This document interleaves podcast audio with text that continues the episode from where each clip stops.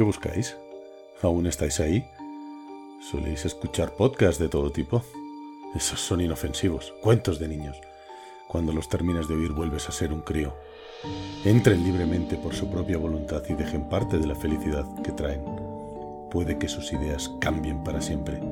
Mi nombre es eh, José Seto y en el desván hablamos.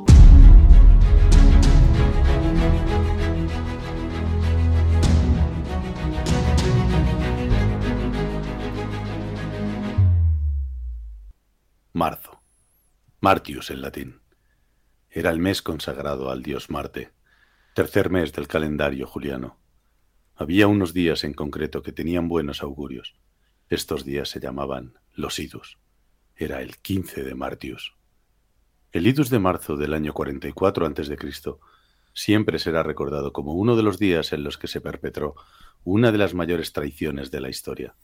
Bruto y un grupo de senadores romanos asesinaron a César. Hoy hablaremos de otra traición, una que hizo que Luke Skywalker y la Alianza Rebelde pudiesen acabar con la temida estrella de la muerte. Galen Erso traicionó al imperio para crear un punto débil en este temible arma, y un grupo de buenos hombres consiguieron esos planos. Hoy hablaremos de esos hombres. Hablaremos de Rock One.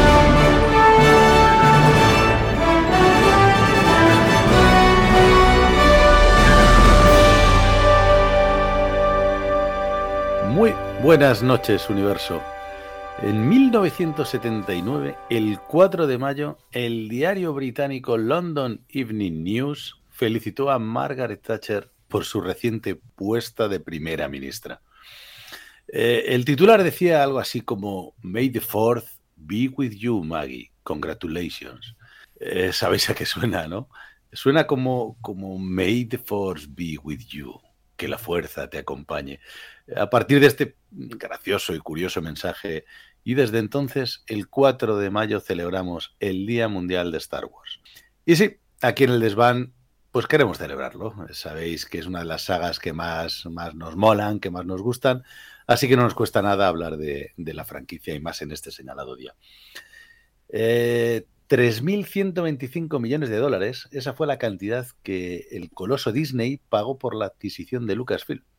Su intención era hacer más películas y spin-offs de la saga. Y así ha sido, no ha escatimado en gastos, series de televisión, animación, parques de atracciones, eh, películas, spin-offs, sagas. Eh, una, auténtica delicia para el fan y una locura. Eh, creo que todos estamos encantados de tener tantísimo material, ¿no? La verdad es que eh, jamás hubiéramos imaginado eh, hace eh, pocos años pues que vamos a tener este, este, este material. ¿no? Uno de esos spin-off ha sido un auténtico bombazo, ¿no? Ha sido Rogue One, hablamos de, Rogue One, de la película con la que vamos a hablar hoy. Es una space opera, ¿no? De aventura, de acción, deslumbrante, con guiños a la saga original, muy valiente, nostálgica a la vez. Bueno, a nosotros nos parece una verdadera obra de arte. Pero no quiero desvelaros nada, quiero que lo hagamos poco a poco en, eh, durante el programa, como siempre, con, bueno, pues con mis compañeros que ya los conocéis de sobra, pero a mí sabéis que me gusta presentaros a todos. Esta noche pues está con nosotros, como todas las noches, Gonzalo, que nos va a contar de dónde surge esta idea de Rogue One. Gonzalo, buenas noches. Buenas noches. Muchos desbanners han muerto para traer esta información. Muchos desbanners han muerto, sí, sí, sí. Bueno, Mágico, Mágico nos va a deleitar con la película Curiosidades y Datos. Muy buenas noches, Mágico. El comando EDK acude puntual a su cita con Star Wars. Que la fuerza puntual. nos acompañe. Así me gusta, así me gusta. Eh, hoy tenemos a, también a nuestro corresponsal y técnico de sonido, a Oscar, eh, que hará, hará una, bueno, pues hará su particular interpretación. Hoy lo hemos mandado a un crucero tipo Corelia, bajo el mando del almirante Radu. Oscar, muy buenas noches. Hoy no te podrás quejar, estarás cómodo. Tío, Seto, joder. Estamos en medio de un ataque. No, no, que nos están disparando. Sabes que soy pacifista. Ups. Bueno, seguro que Oscar va a poder unirse en breve con nosotros, esperemos. Eh, finalmente tenemos a David. David, que tiene por delante uno de esos programas muy especiales, lo que os va a dejar con la boca abierta. Una banda sonora única y muy especial que ha conseguido hacer sombra a la del mismísimo John Williams. ¿No es así, David? Hoy toca, hoy toca currar, ¿eh? Hombre, sí, sí, también le tocó currar a, Michael Giacchino. también le tocó a él para, para, hacer esta banda sonora. Muy bien. Pues, eh, pues eh, nada, enseguida, enseguida le escuchamos.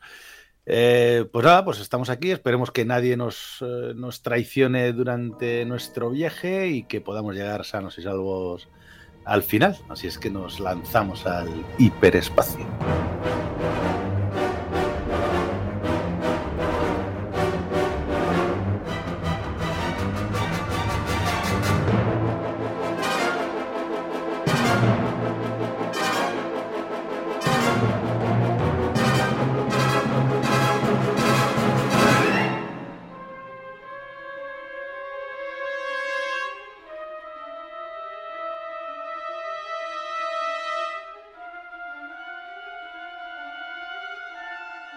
Bueno, pues vamos, vamos a comenzar el programa mm, con muchísimas ganas, porque la verdad es que tenemos un montón de ganas de, poder hablar de esta película. Llevamos como dos semanas eh, contándonos por WhatsApp lo que, pues yo tengo esto, pues yo tengo lo otro, pues he visto esto, pues bueno, la verdad es que estamos alucinados y queremos saber de dónde ha salido esta película, porque claro, a todos nos ha flipado la película en sí, pero nos gustaría saber si hay algo antes, ¿no? De esta película.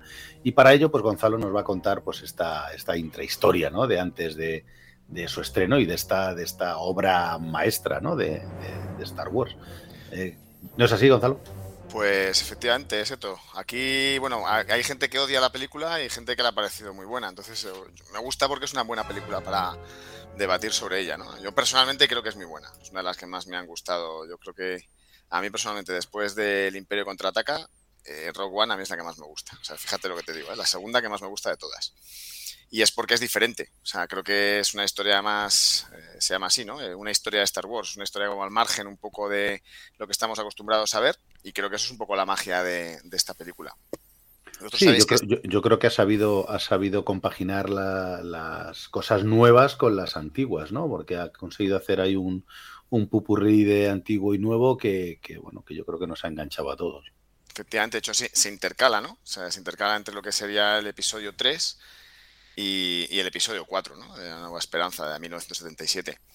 De hecho, y de hecho hay muchos más productos que se van situando entre medias de estas dos películas. O sea, ahora justo cuando acaba el episodio 3, para que nos situemos un poquito, ¿no? que es la venganza de los Sith, cuando ya Darth Vader se, vamos, surge el personaje ¿no? después de Anakin Skywalker.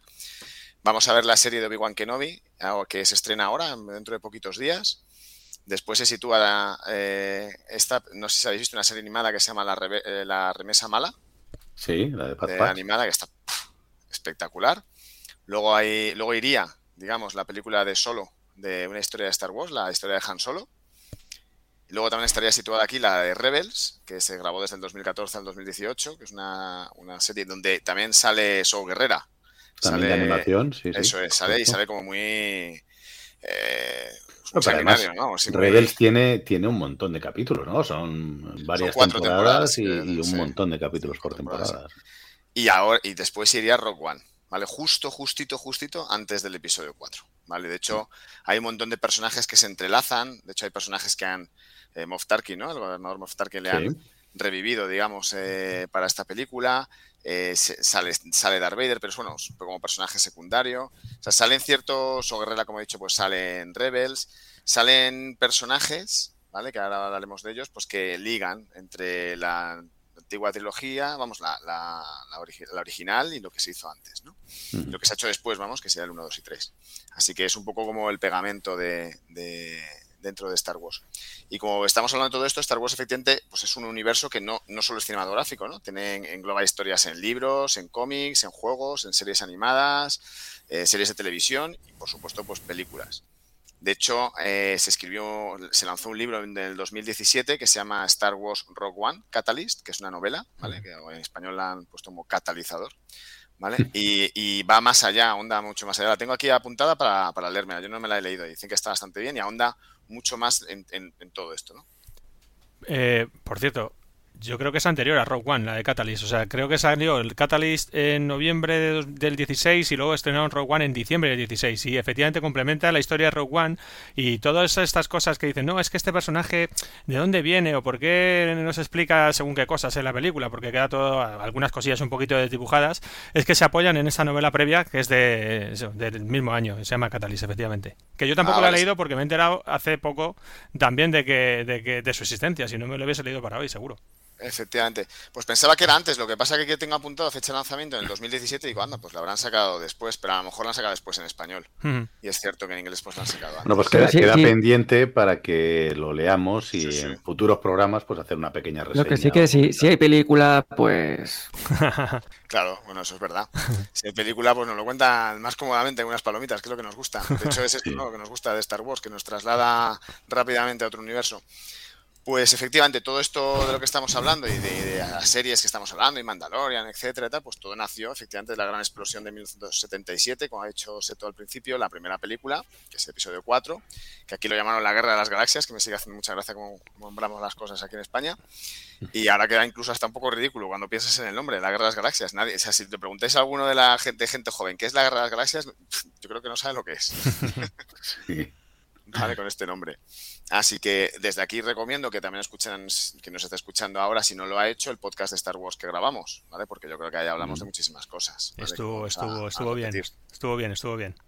Así que ya sabéis, así en en nuestra especial manera de contar las cosas.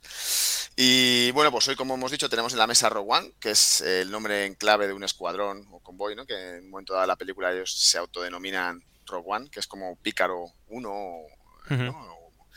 Y, y bueno, que yo creo que está el nombre, eh, en cuanto este nombre que recibe la película, en cuanto empieza la película, si os, si os acordáis, pues la manera de empezar, sin los títulos tradicionales de Star Wars. Eh, bueno, directamente en esta película nos está diciendo que no es un, algo al uso de Star Wars, sino que es una historia diferente, una historia al margen y, y utiliza elementos distintos ¿no? a los que estamos acostumbrados en Star Wars. Así que a mí esto ya desde el principio me iba enganchando y bueno, pues eh, sabemos, nos prepara para que, veamos que, vamos a, que nos va a contar algo diferente. ¿no? Pues la idea original que me estaba preguntando Seto, la idea original de la película se le puede atribuir, o por lo que he investigado hasta donde he llegado, es a un personaje bastante curioso, que es John Knoll, ¿vale? Que es, eh, pertenece a Illustrious Light Magic, ¿vale? Que es un responsable de efectos especiales. De hecho, trabajó en la postproducción de la película, etcétera. Y era en verano del 2003, eh, dice que en una reunión junto con George Lucas y el productor Rick McCallum, eh, pues estaban repasando la última secuencia donde se entreveía de- del episodio del episodio 3 donde se entreveía la base espacial del imperio etcétera y ahí no se le ocurrió que no hemos contado la historia ¿no? de, de cómo se de, la estrella de la muerte de cómo se construye eh, bueno que cómo qué pasa con la rebelión en ese momento etcétera ¿no? Entonces eh, se habla siempre de unos espías que lograron robar los planos del arma definitiva del imperio etcétera entonces dijo, bueno, pero ¿cómo lo consiguieron? Aquí nunca hemos hablado de, de cómo se llevó a cabo esto, ¿no? Y podría ser hasta como una película de, de un robo, ¿no? Sí, además que, que hemos, hemos fantaseado un montón de veces con este, con esta frase, sobre todo cuando decía en, en- en la- o sea, primera, ¿no? Muchos hombres buenos han muerto para traer esta información. Sí, muchos bozan, dice, muchos bozan, que no sabemos lo que... Sí, y, es como, ostras, o sea, ¿y cómo lo habrán conseguido, no? Y que ahora yo, la verdad que es algo que siempre, siempre me lo he preguntado. Pero- y la verdad es que la historia no me ha decepcionado. Pues efectivamente, pues este John Knoll eh, se le conoce también por Avatar, por Pacific Rim, ¿vale? Y que siempre está muy ligado a Industrias and Magic, incluso sale de, de doble en las películas de Star Wars, la 1 y la 3, ¿vale? También participa en Willow, que hemos hablado alguna vez de ella. Pues dice que en una reunión, que como estaba contando antes con Lucas y McCallum, pues escuchó una idea que era rodar una especie de programa televisivo, donde hubiera capítulos de una hora, donde pudieran ver pues, historias diferentes, ¿no? historias independientes y sobre todo pues diferentes eh, basadas en temas de acción, de Star Wars, etcétera, pero que cada uno no tuviera nada que ver el uno con el otro. Al final este producto nunca llegó a la pantalla, pero la productora Kathleen Kennedy, que es la actual presidenta de Star Wars, estuvo interesada en él desde el principio, ¿no? Y, cuando Disney compró Star Wars, pues empezó a haber un montón de aluvión, un montón de ideas, lluvia de ideas por parte de, las personas de, Star Wars alrededor del mundo de Star Wars, y aquí pues vio su, su oportunidad, ¿no? Así que fue considerada en serio, la cogió Kathleen Kennedy, como digo, la, la producción Y en el 16 de diciembre del 2016, pues la película se estrena bajo la dirección de Gareth Edwards, ¿vale? El, el guion, como todos los guiones, como un buen guion, como, como buen guion, siempre aquí empieza, lo elabora un borrador, que fue Gary Wita, eh, durante el 2014, y que es en el año en que se, anunció la peli. Y lo completó Chris Waith, que lo terminó en el 2015 siempre uno pues, abandona el proyecto, etcétera. Hay que decir que dejó bastante mano ancha Disney, porque en estos momentos es cuando estaba todo, que la compra, etcétera. Y siempre se ha hablado mucho de que Disney, no sé, cambió un poco el rumbo de la película, etcétera. Pero yo he visto que no es así, ¿eh? por lo que he visto en, en entrevistas, etcétera, y del propio Gareth Edwards, no, no, no es así. De hecho, el tono de la película yo creo que es muy adulta, ¿no? Para ser una película típica de Disney. Sí, además se ven, se ven eh, tiene, tiene, una serie, para mí tiene dos puntos fundamentales la película. Una es que no tiene eh, nada que ver con los Skywalker, ¿vale? Que no salen eh, ningún Skywalker, eh, salvo al final, ¿no? Pero bueno, es testimonial. no tiene nada que ver con esos héroes, ¿no? Que conocíamos hasta ahora, que llevamos nuevo, que hemos visto durante nueve películas, más la de Solo, más las series.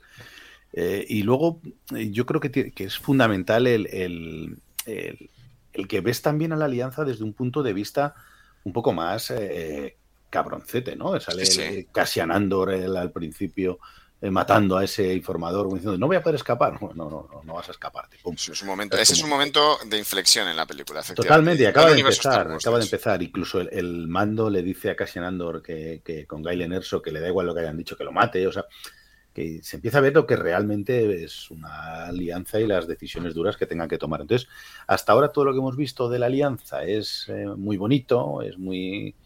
Joder, es, que es, sí, sí, sí, es como son los rebeldes. Muy idílico todo. Sí, uh -huh. sí, sí. Es la princesa, tal.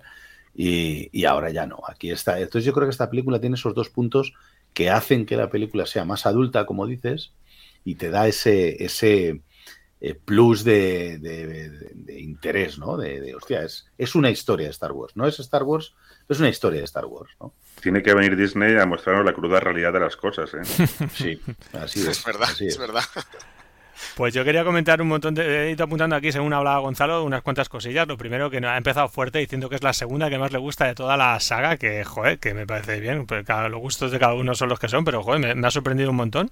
Sí, eh, sí. Yo pensaba, no sé, siempre para mí es la cuarta. Yo recuerdo cuando salí el cine en su momento, que salí flipadísimo, escri os escribí y dije, Dios, acabo de ver la mejor película de Star Wars desde los 80. Salí flipado, pero jolín, subirla al segundo puesto a mí me costaría, pero bueno, a mí me flipa Rogue One, la verdad.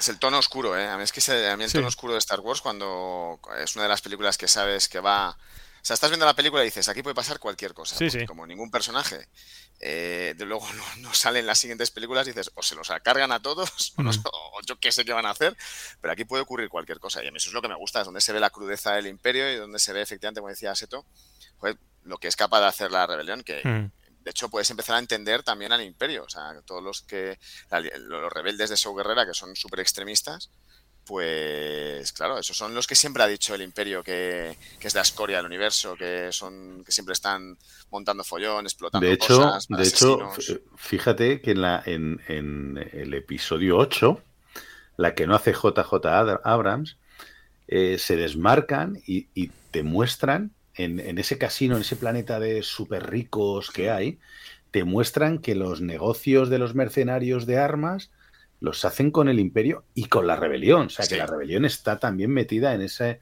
en esa, tiene su parte de culpa, digamos, en esa... Sí, sí. Eh, como toda buena ese guerra. desnivel de clases sociales y en ese, ¿sabes? Como toda guerra, efectivamente. Entonces, coño, no lo hemos visto hasta, hasta estos momentos, ¿no? Luego, pues... al hilo de lo que ha dicho antes también, a mí, cuando he dicho lo de Pícaro 1, pues me gusta mucho el título que no se haya traducido, porque Rock One queda mucho más conceptual. Y fíjate, es una tontería, pero a mí siempre me ha, me ha recordado a, a, U2, tío. Nosotros, para nosotros, el grupo U2, como, como nombre de grupo, es buenísimo. Y en realidad se llaman Tú también, que es un nombre popero guarrindongo, si lo pensamos. Y pues con Rock One, igual, si lo hubiesen traducido como Pícaro 1, hubiese sido pésimo, pero dejarlo como sí. tal en inglés queda genial. Y Yo aquí, aquí digo una cosa, de, de, de justamente las traducciones o más bien de, de bueno, de cambiarlo al español. Uh -huh. Yo no sé si la habéis visto en versión original, la, me la puse en versión original pues para ver un poco también las diferencias. Madre mía, ¿eh? O sea, eh, la voz de Jean Erso, o sea, de Felicity Jones, uh -huh. eh, la voz en español es que es de, es de muñequita. Y Ya. en cambio en inglés. Bueno, sí, eh, tiene esta mucha más película, esta película tiene, tiene un- muchas quejas del doblaje. ¿eh? No solo Gin Erso, la- eh, desgraciadamente no podía estar Constantino Romero para hacer de Darth Vader y el que lo hace lo, mm, Sí, se se rechina siempre, pero porque no es él. Da igual que el, que el actor de que hubieran puesto que rechinaría. Pero luego, por ejemplo, también eh, eh, So Guerrera Sí. cuando habla, cuando empieza, tío, yo le Sí. daba un bofetón, o sea, ven- Niña. Yo qué sé, sí, Mentira. Mentira va, mentira viene, dice, sí. Pues Sí, sí. tengo apuntado aquí, ¿sabéis cómo se llama el doblador de So Guerrera? No sé. No. Pues ojo, se llama Rafael Calvo. Así que nada, un saludo a nuestro Rafael Calvo que nos comenta todos los programas, que no, no sé si es el doblador o no lo es, creo que no. No, no, no. Pero No se llama exactamente creo, igual que bueno. nuestro seguidor de- del No lo es porque conozco, le conozco a Rafa. Pues nada, un, un- bueno, a lo mejor no me lo ha contado. un saludo para Rafa, que siempre nos comenta y siempre nos escucha. Y lo último que quería comentar, macho, este tío John Knoll tiene un puntazo de, de- de detalle que es él, junto con su hermano, el creador de Photoshop. Flipa. Joder. Así que fíjate, esta gente, macho. Pues bueno, esa es otra, ¿eh? O sea, los a mí me parece que los- quisieron o dicen siempre en todo momento que es una película que no se querían gastar miles de millones, por decirlo de alguna manera, como Hmm. están acostumbrados en las películas de Star Wars, y a mí me parece que los efectos especiales están de muerte. Sí, sí. Pero bueno, aquí hay un punto que, que quería también de ver, la diferencia que hay entre otras películas del universo de Star Wars, y es que supongo que David luego nos comentará más a fondo, es pues que la banda sonora de la película pues está compuesta ¿no? por Michael Giacchino y que es la primera película de Star Wars que no cuenta con la música de John Williams. Entonces, Eso es un marrón, ¿eh? Efectivamente, sí. En su momento fue la primera, sí. Eso es un marronazo, ¿eh? Porque seguir a John Williams y encima en Star Wars. Porque, por ejemplo, el día de, el día de Superman, ¿no? Que eh, comentábamos entre John Williams y, y Hans Zimmer. Pero bueno, al fin y al cabo era una película distinta. Pero es que esto es continuar el legado de Star Wars y encima Star Wars. Que es que no es, no es cualquier cosa en cuanto a la música, me refiero. Así que un marronazo para este tío. No, pero yo creo que lo ha conseguido, ¿eh? Yo creo que ha conseguido hacerle sombra a John Williams. Pues tuvo muchas ya lo hablaremos también. luego. Ya lo hablaremos luego en la sección de, de a ver qué nos David, cuenta- pero, David. A mí me gusta la pero música. yo sí. creo que lo ha conseguido. Mm. Sigue con la con la tuya. Sí, bueno, hacemos un poco, si queréis, un poco de repaso de los, lo que son los actores y, y- y el reparto, ¿no? De Rock One. Eh, tenemos a- efectivamente a Felicity Jones como, como la protagonista, ¿vale? Como Jean Erso, que es la hija de Gail Erson, ¿vale? Que es Matt Mikkelsen, de Galen Erso o Gail Erso, como queremos decirlo.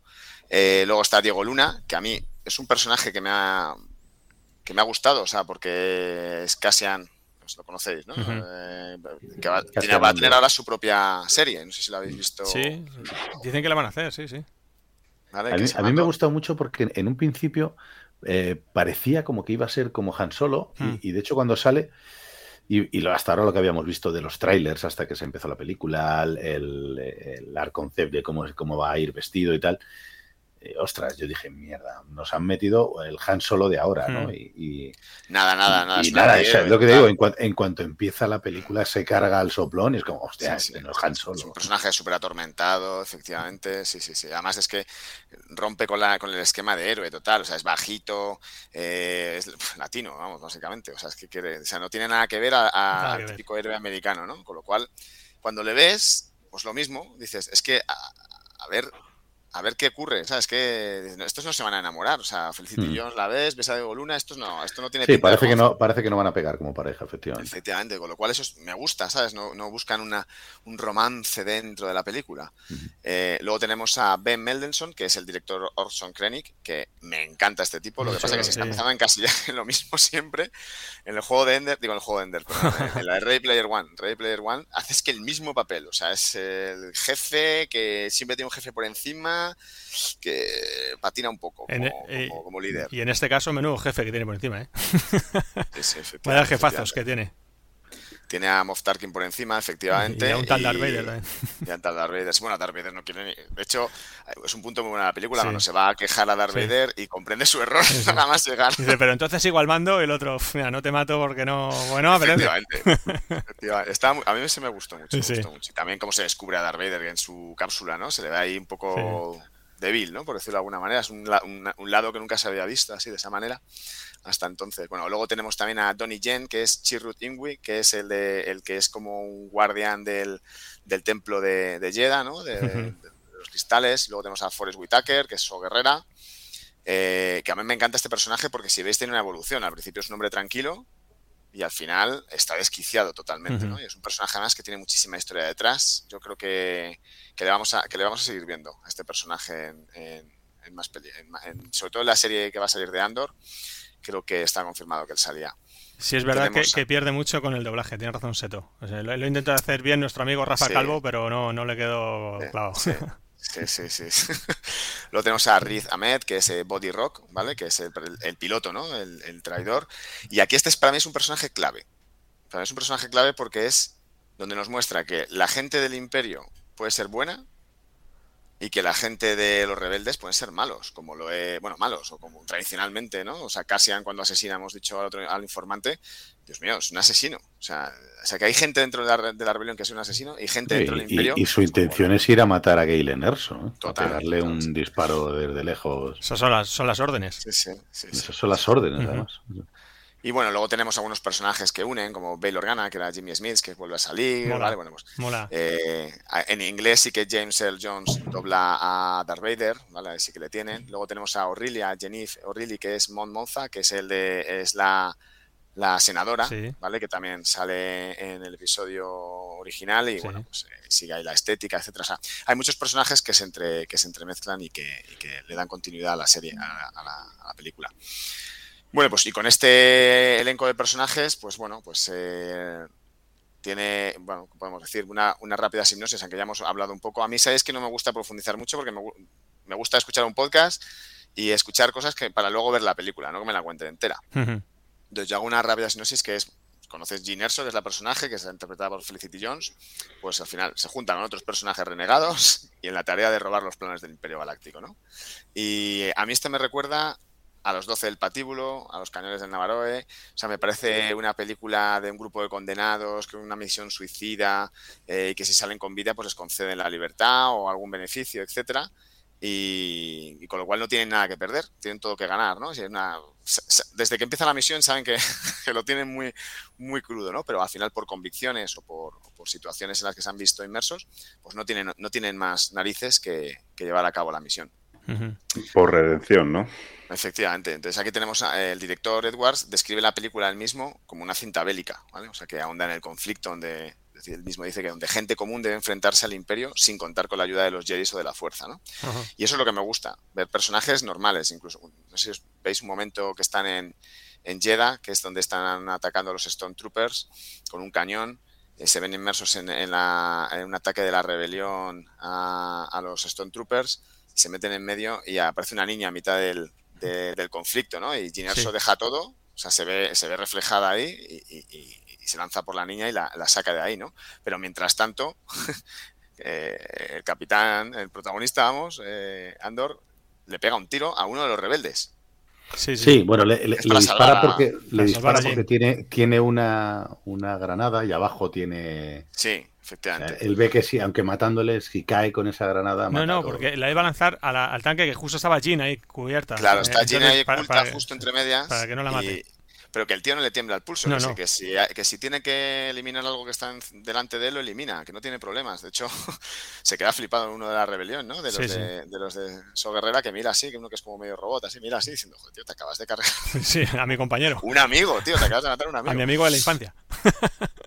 Efectivamente, así que eso me gusta. Y bueno, pues eh, donde se, a mí hay una, también unas cosillas que me hacen mucha ilusión y es ver que se han vuelto a currar la, eh, los, los, escenarios ¿no? de Rogue One. Me parece que, no sé si lo habéis visto un poco, pero por ejemplo, las localizaciones, una de ellas es en Islandia, cuando uh -huh. eh, donde está la familia de Erso, cuando están viviendo, ese desembarco que hacen en una especie de playa donde salen los Death Troopers, los de negro, que son espectaculares, la armadura de lo, uh -huh. del, del, Imperio Negro, que es que es espectacular esa, esa, ese despliegue que hace al principio, pues está en Islandia.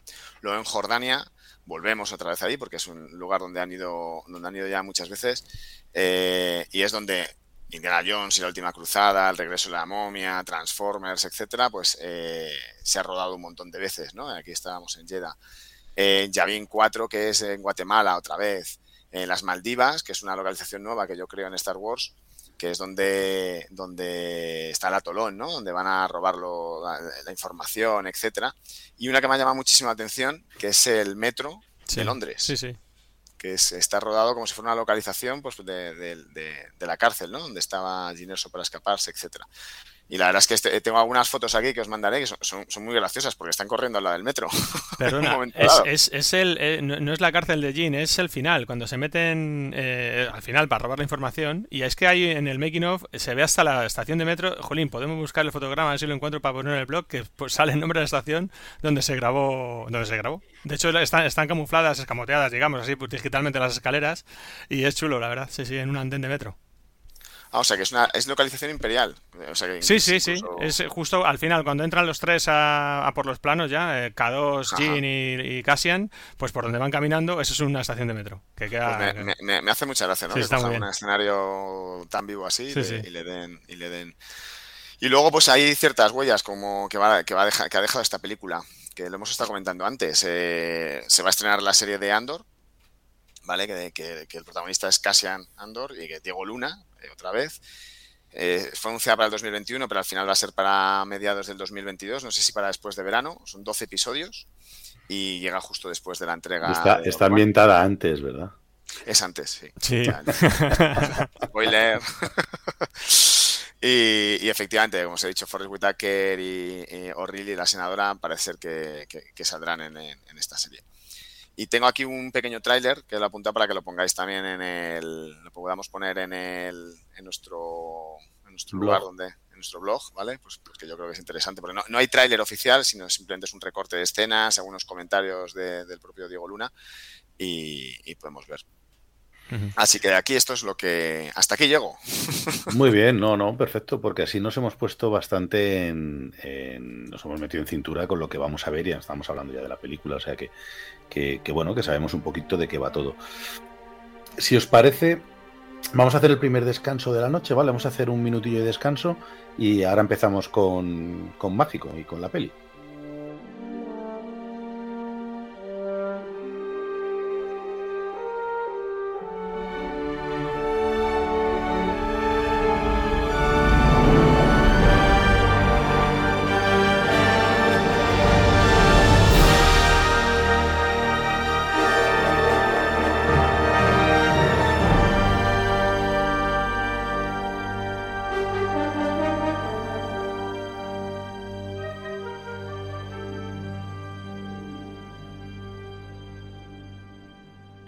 Rogue One, pues nada, pues estamos esta noche con Rogue One, con un peliculón. Hemos visto todo lo que nos ha contado Gonzalo de, de dónde viene un poco, ¿no? De quién es este John Knoll, del reparto. Y vamos a hablar ahora con Mágico. Mágico, eh, cuéntanos la película en sí, ¿no? La, esta historia de Rogue One. Antes de nada voy a decir que Mágico lleva una camiseta que mola un montón. Ajá. Lleva una camiseta de agarra... Aterriza como puedas. como puedas. Sí, sí, sí. Me encanta. Que podría llevarla cualquier piloto de a la X eh, al ya, final de la película. ¿Podemos, podemos seguir haciendo el programa? ¿Sí? ¿Os importa? Uh, seguimos, ¿Sí? seguimos, sí, sí. Bueno, pues hablando de Rogue One, yo recuerdo que cuando dijimos vamos a hablar de Rogue One para el Día de la Fuerza, etcétera, dije, venga, me voy a ver la peli y me voy a apuntar todos los detalles que salgan en la película que nos recuerden en las películas anteriores. Y me puse con mi famosa libreta a apuntar y, joder, es, es imposible, me cansé, me apunté 50.000 millones de cosas.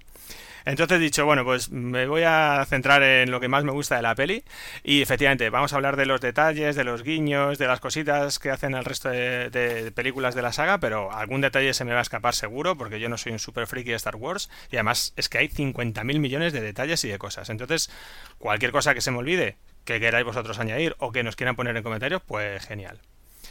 Eh, Rogue One, como hemos dicho, pues es la segunda producción de Star Wars de Disney y es el primer spin-off que llega a los cines, que llegó a los cines. Y además tiene una cosa muy especial que es la primera película que tiene final cerrado de Star Wars, porque hasta ahora todas las que se habían hecho pues eran, bueno, para con final abierto para continuar. Entonces eso también condiciona un poco la forma de contar la historia, aparte de lo que ha dicho Gonzalo, de que estaba hecho la idea de, bueno, primera era para hacer un programa de televisión. Pero bueno, es una historia de poco más de dos horas, con planteamiento nuevo y desenlace. Eh, como dice Gonzalo, y continúo un poco a partir de su intervención, que ha dicho algunas cosillas que yo también tenía por aquí apuntadas, pues es una película que ata cabos, sirve de enlace entre la trilogía clásica y lo que era la trilogía nueva, hasta en ese momento los episodios 1, 2 y 3.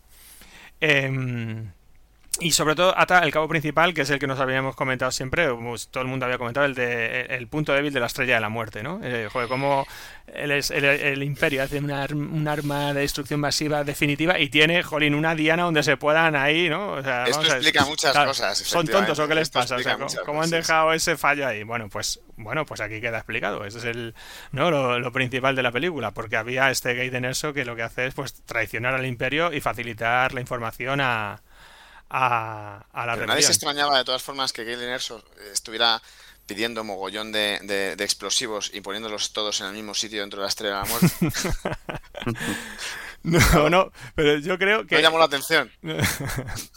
no, pero no son explosivos, ¿no? no, o sea, no él, él, lo que hace es una obra de ingeniería, sí, dejando sí. ese pequeño débil, pero está camuflado para que no se no lo vean, evidentemente. Claro. Y, y, bueno, pues, eh, rompiendo eso se desencadena todo, ¿no? Y alguien que vaya andando por la superficie de la estrella de la muerte, se le caiga algo, ups, y ya directamente. eh, se, te cae un, se te cae un torpedo de protones por ahí, claro, las lías. Efectivamente. Solo una no. nave monoplaza es capaz de hacer eso, ¿no? Es que todo coloso tiene que tener su punto débil. Recordad a Smaug, por ejemplo, en el Hobbit, ¿no? O siempre, ¿no? De, de, de, de, los inicios de la historia. Todos los colosos, todos los gigantes invencibles tienen un punto débil, porque si no, no hay historia, joder. Mm, Goliat y David. Claro, efectivamente. Pero vamos, yo creo, de todas maneras... Aquiles, ¿no? El talón de Aquiles, que efectivamente Aquiles. todos, todos, los que pensemos, todos tienen un punto débil. Todos. Pues la estrella de la muerte también. Eh, pero vamos, yo creo y siempre lo he creído, que el gol, verdaderamente el gol que le metió la Alianza Rebelde al Imperio fue el instructor de tiro de los soldados de asalto, que sin duda era un agente doble porque tiran siempre mal o algo les pasa, que son malísimos, tío. Entonces, bueno, pues aparte de bueno, la estrella de la muerte. En esta dan alguna más, ¿no? En esta dan alguna más, sí, sí. Los death, los death ahora que dices eso, me estoy acordando de un, un meme que hay, que es muy gracioso.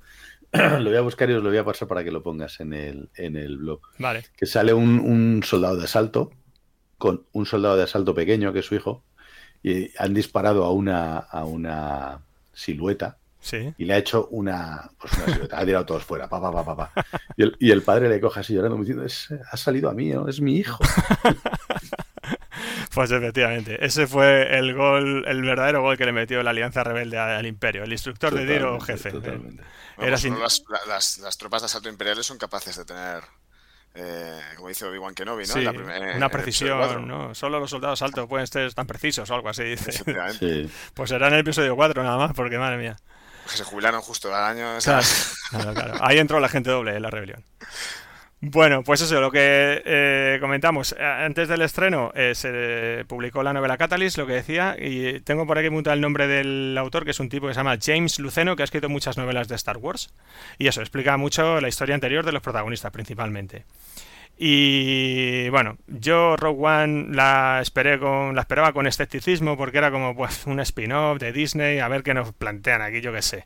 Pero bueno, como fan de Star Wars, obviamente la fui a ver y salí flipado, como os he dicho. De hecho, os escribí el mensajito y me mantengo. Para mí es la cuarta mejor. Eh, y bueno, para mí fue una pequeña reconciliación con el universo de Star Wars, porque mm, con el episodio 7 ya se había empezado a producir un poquito, para mí, porque me gustó el episodio 7, aunque tiene sus cosillas, ¿no? Pero con, el, con Rogue One me, me volví a, a, vamos, a enganchar del todo. ¿Por qué? ¿Por qué? ¿Por qué nos gustó eh, esta peli? ¿Qué tiene Rogue One para que, que a los que somos seguidores... A Felicity. Aparte, aparte de Felicity Jones. Bueno, tampoco es tan espectacular. No, no, no. no a ver, yo creo que, para empezar, se trata de la recuperación definitiva de la estética del canon de Star Wars. Eh, que la segunda trilogía, en la que fue la trilogía nueva, los episodios 1, 2 y 3, había desaparecido y se había recuperado un poquito a medias en el episodio 7. Pero ahora aquí en Rogue One se recupera del todo. Ya digo, me puse a apuntar cositas que recordasen en las pelis antiguas y es que es, es, es, es imposible apuntarlas todas. Eh, De hecho, parece más como eso, como un apéndice de las películas antiguas, aunque sea era la octava en orden, ¿vale? Que una película moderna cuando salió en 2016. O sea, todo huele a las antiguas. Sí, Pero, la ambientación, todo, ¿verdad? Todo, todo, todo, las, todo, las, todo. Las pantallas de la todo. De televisión que hay, que son como si fueran efectivamente las antiguas de tubo, ¿no? que son, sí, sí, todo. Hasta los peinados, los bigotes, las patillas. Todo. El, no, el vestuario, el diseño de producción, el, eso, eh, la música, incluso, que ahora nos lo comentarás, el desarrollo artístico. Bueno, todo nos transporta a la década de los 80, que era la que echábamos de menos. Jolín, es que los episodios 1, 2 y 3 fueron difíciles. A mí me resultaron complicadillos de digerir. Cuando, cuando llegan a Jeddah, por ejemplo, que se ve la mm. estatua del Jedi, Jedi, Jedi tirada, ya te está diciendo que eso es un momento donde aquí los Jedi ya no son nada. O sea, toda la ambientación como desde el desastre, es que es, efectivamente. Sí, sí. Mira, la peli, para empezar, mira, por algunas cosillas que tengo por ahí que montar, se empieza en una granja, para empezar, donde se ve la famosa leche azul que bebía Luke Skywalker, la leche de Banta, efectivamente. Pues ahí se, ve el, bote de leche azul, que mola un montón. La pequeña Jean, cuando es una niña, tiene un muñequito de un soldado imperial.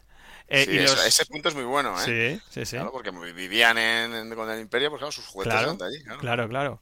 Y los soldados de los de los Death Troopers que ha comentado Gonzalo, esos que salen vestidos de negro, recuerdan poderosamente los diseños de Ralph McQuarrie, que ya nos comentaba Gonzalo en nuestro anterior podcast de, Star Wars y que, bueno, eso, que yo también remito a quien no lo haya escuchado que lo escuche porque nos quedó genial.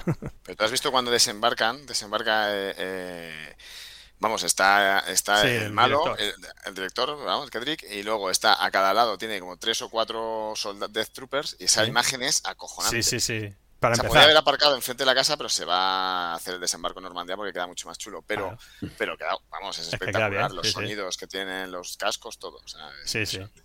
Y la nave es una pasada, ¿eh? Sí, y, nos recuerda a la, a la, lanzadera Tidilium, igual, esa nave así con tres alas que, que, se, que se, pliegan. O sea, es que ya empiezas a ver la película y dices, ostras, efectivamente. mucha, eh, yo he escuchado, y bueno, y en su momento hubo muchas críticas a todo lo que se echaba de menos de Star Wars, ¿no? Pues por ejemplo, es que no empieza con el logo de Star Wars, ni empieza con el scroll up así, con las letras, ni suena la música de Star Wars. Efectivamente, efectivamente, le faltan muchas cosas, pero es que es un spin-off. O sea, lo que estaban haciendo era algo distinto. Y tiene luego tantos guiños que a mí, bueno, que falte la música o que falte las letras, no sé, para mí es secundario. Yo creo que eso es bueno. O sea, es, necesario. Claro. Pues, pues para muchos, los, los real fans que se dice, pues, jolín, esto era más, yo qué sé, como, eh, yo qué sé, un, sacrilegio. Es que hay, hay, un problema con el, con el, fandom de, Star Wars, y es que los que, mucha de la gente, la gran mayoría de la gente que tiene nuestra edad y que le ha mm. gustado tanto la primera trilogía, episodio 4, 5 y 6. Los 25 recién cumplidos, ¿no? Los 25.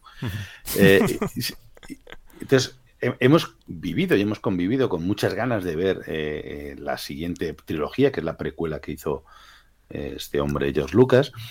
Y, siempre hemos estado, ah, es que no, es que son mejores las antiguas, es que mm. son mejores las antiguas.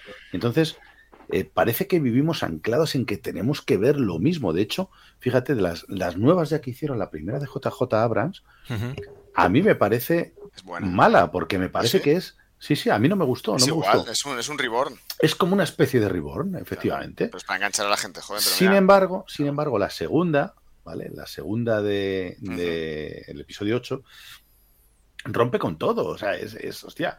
En un momento dado al final, cuando acabó, de hecho, yo, flipé porque decía, hostias, que al final no hay un bien o un mal, sino que Rey es un poco mala y Kylo Ren es un poco bueno y reinan los dos. Hostia, a ver, a ver por dónde salen, ¿sabes? No sé te da una pequeña vuelta de tuerca. La, trilogía antigua ya la conocemos.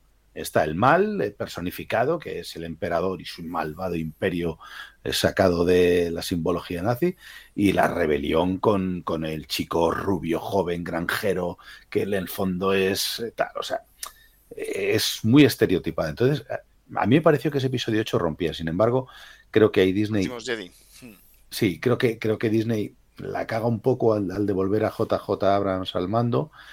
Intenta darle una vuelta, vuelve y te cuenta luego que si Rey era una Palpatine. Es que el emperador eh, está metido a calzador en la última película. Está bien, ¿eh? la trama está bien, pero la pueden haber desarrollado ya. está, está en medio de un planeta de repente que tiene 800.000 cruceros que salen del agua. Joder, macho, Palpatine no estaba muerto, estaba de parranda. Estaba de parranda, No, me parecía que estaba muy. A la cara tenía, a la cara tenía, eso sí. Y sin embargo, esta película, que es lo que yo os quería decir, sin embargo, esta película no tiene nada de eso. O sea, rompe con todo eso. Yo, como le digo, no es nada de Skywalker. No, es, no, hay, un, no hay un héroe rubio y guapo, ¿no? La, es una chica bajita que además es una ladrona que viene de, sale de la cárcel. Hmm. El chico es Cassian Andor, que es un truán malo, ¿no? Porque es también asesino. Un robot borde. Un robot borde, que, además mola, el robot, la verdad es que mola. Está, está hmm. Y que te da luego hasta pena, ¿no? Cuando, cuando al final muere. Eh, un, un, soldado imperial. Desertor, un desertor. Traidor, desertor. no sé, tiene, tiene, muchas cosas que, que, que mola, ¿no? Sin tener que mostrar. Te muestra unos Jedis, y digo Jedis entre comillas, porque eh, Chirrut no es un Jedi, pero tiene es uno con la fuerza y la fuerza está con él, ¿no? Hmm. Sí, sí. Bueno, aquí, de todas aquí hay dos Skywalker, ¿eh? Sale, sale, sale eh, Darth Vader y sale Leia al final, va a salir. Así que hay dos. pero, sí, no gira en torno a ellos. Sí, no, son los protagonistas, sino gira en torno a ellos. Y, ah. y, de hecho, el poquito que sale mola un montón. mola, pero porque, porque además sale por cómo salen. no por porque que sí que el personaje mola, pero no porque sean hagan una historia desarrollada y no, no. y mola que desarrolle un personaje como Moff Tarkin, que, le da peso. Está, me gusta. Yo, eh, bueno, tengo aquí apuntados todos los, todos los viejos conocidos que vamos a ver, pero es que aparte de que rompe con lo anterior, efectivamente, está muy bien porque rompe con lo anterior, pero aparte nos presenta el mismo espacio del mismo universo anterior, ¿no? Antiguo, las mismas naves, los mismos uniformes, las mismas máscaras de alienígenas que se nota que son, que son caretas, los androides que se nota que son mm, plasticudos y que se mueven como muñecos. Entonces está muy bien porque lo entremezclan esos detalles más antiguos con, jolín, con efectos hechos por ordenador de la leche. queda, claro, queda genial, queda genial. Yo creo que entronca el universo antiguo con el universo actual de 2016, cuando, está, cuando se estrenó la película. Entonces, mm, creo que queda perfecto. E incluso, eso, vamos a ver en pantalla, vamos a ver a viejos conocidos como Tarkin, bueno, que es, aquí hubo también, vamos, millones de, de, críticas porque estaba mal hecho, que si el CGI, que si no sé qué, que si no sé cuánto. Yo te digo que yo cuando lo vi en el cine me quedé flipado. O sea, también es verdad que ahora lo vuelves a ver y dices, mm, bueno, ya se nota más. no, pero esto es lo de siempre. Esto siempre sabes que los efectos especiales se van a notar. el... bueno, pero cambia mucho, eh, ya no te digo de un año a otro, de un mes a otro. Pero estaba bien hecho, tío, estaba bien hecho. Yo me acuerdo cuando, muy bien hecho, cuando lo vi en el cine y dije, hostia, ¿cómo? O sea, Peter Cushing aquí, pero ¿cómo? Y claro, o sea, me costó reaccionar hasta que ya dije, ah, claro, coño, que está hecho por ordenar. Pues me pareció un puntazo, perdona, para mí es un acierto de la peli. Y ¿Sabéis si se le pagó? No, al actor que hace de él, sí. Además, me hace mucha gracia. Le pidieron derechos, y esto es cierto, le pidieron derechos a la familia. ¿eh? Pues eh, he escuchado por ahí que para hacer la careta, o sea, la careta, el molde que cogieron para hacer el rostro de, Tarkin, pillaron la, una careta, una máscara que estaba de la película Top Secret. ¿Os acordáis que sale con la lupa? Sí, con pues, ojo así enorme. Sí, pues por lo visto pillaron una, una, máscara que tenían para Top Secret. Que a lo mejor en el Rara Avis nos da para hablar de esto, cuidado. Qué buena Ya ves. Bueno, pues eso, Tarkin y, Leia, que están hechos por ordenador, a mí me parece que están genial. Y me parece que le dan un punto a la peli espectacular. Y me da igual que se note o que no se note. Es que a mí creo que queda genial. Tenían que estar y, tenían que estar, efectivamente. Y, están bien. Luego está también Mon Mothma, como ha dicho Gonzalo antes. También Jan Dotona, que es otro de los generales de la rebelión que sale en el episodio 4. Bail Organa, que es el que está genial porque enlaza el episodio 3 con, el, con el 4, que es el que lleva a Luke y a Leia con Obi-Wan, y entonces vuelve a salir el mismo actor, que está muy bien. Salen, por supuesto. Muere, muere en el episodio 4. En el 4, bueno, no recuerdo bien, pero vamos. Pues en el episodio 4, cuando eh, hacen, disparan al Deran. ah, claro, claro. Bail Organa no se le ve, pero. Claro, no se le ve, claro. bueno, vale, vale. Ya digo, joder, el planeta entero. Se, se, me ha escapado. Bueno, C3PO y R2D2 salen que es que salen en todas las películas de Star Wars, entonces no podían faltar, por supuesto. El puntazo que uno de los que más me gustó, Ponda Baba y Cornelius Evazan, que son los dos eh, forajidos de la cantina de Mos Eisley que se cruzan con, estos y dice, hey, no se y, y, además en plan borde otra vez, como buscando problemas. Sí, sí, sí, sí, que al, final los encuentran, ¿eh? Sí, sí. Pero ya con, con Obi-Wan. Por recordar un poco, son los dos estos, eh, esos forajidos que se encuentran con Luke y Obi-Wan en el episodio 4 en la, en la cantina y Obi-Wan le termina contando el brazo a uno. está buscado en 20 sistemas. ten mucho cuidado conmigo, sí, tendré cuidado, tal. Sale jefe rojo y jefe oro, y ojito con estos dos porque son eh, imágenes de la película del episodio 4 original, que por lo visto Gareth Edwards cuando empezó, bueno, se metió en el proyecto, pues fue a hablar ahí con George Lucas y dijo, mira, aquí tengo pues material del episodio 4 todavía aquí, que ah, pues si le quieres echar un vistazo. Entonces dijo, hostia, pues sí. Y lo estuve viendo, entonces cuando al final hay el ataque de la rebelión, pues adelante, jefe azul, jefe rojo, jefe oro, pues el jefe rojo y jefe oro son imágenes originales del episodio 4, que están digitalizadas y metidas perfectas y quedan perfectas. Qué bueno. O sea, la leche, un puntazo eso. Y, eso lo puedes hacer si haces bien la ambientación, claro. Entonces claro, claro. Porque pega. Claro. no canta, efectivamente. Y sale Rojo 5, que también es gracioso, porque claro, Rojo 5 palma aquí en Rogue One, claro, porque luego en el episodio 4 Rojo 5 es Luke. Entonces está muy bien cuando dice, no, no lo voy a conseguir. Yo, ya sabes que no lo va a conseguir, Rojo 5 no va, no va a salir de aquí conmigo. No va, no va, a llegar a ningún lado. Sí, sí, sí. Entonces, claro, joder. puesto enfermo y no haber despegado también, yo qué sé. bueno, pues nada, pues no, palma, palma. Luego So Guerrera, que es de Clone Wars, que yo he escuchado por ahí que querían, fíjate, So Guerrera, que querían poner el nombre como que tuviese una fonética parecida a Che Guevara, fíjate, por, como un, ¿no? un revolucionario, guerrero, guerrillero, así, un poco más, eso, más radical, pues no sé, si es verdad o no. Pero bueno, a lo que voy. parece, ¿no? Sí, se parece. sí. sí. Pero bueno, a lo que veis es que enlaza con muchos elementos de la franquicia, del canon, del universo expandido, de todo. Entonces, pues está genial. A mí me encanta, a mí me encanta. Em, también vamos a ver los cazas TIE o TIE de toda la vida, los Sala X clásicos, porque en el episodio 7 salían, pero eran diferentes, recordad, los Sala X eran distintos, tenían como otra pintura, otro diseño diferente. Eh, vamos a ver ATS, ATST y ATAT bien hechos, por fin.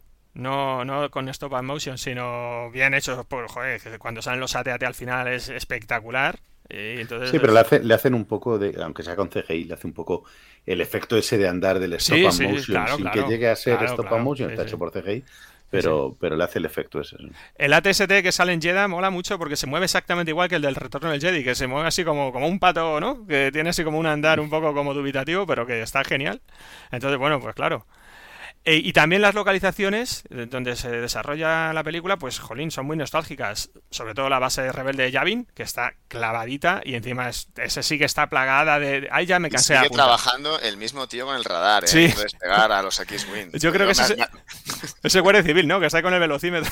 Yo no sé si es que es un peaje que dice a este le voy a cobrar, a este, a este sí. Está midiendo, sí, sí, sí. Es muy gracioso. Le ponen un casco, no sé para qué, pues le disparan. Pues acaso, pues acaso bueno, Pues Yavin 4, que está genial. Luego la luna de Jedha, que nos recuerda a Tatooine, como hemos dicho.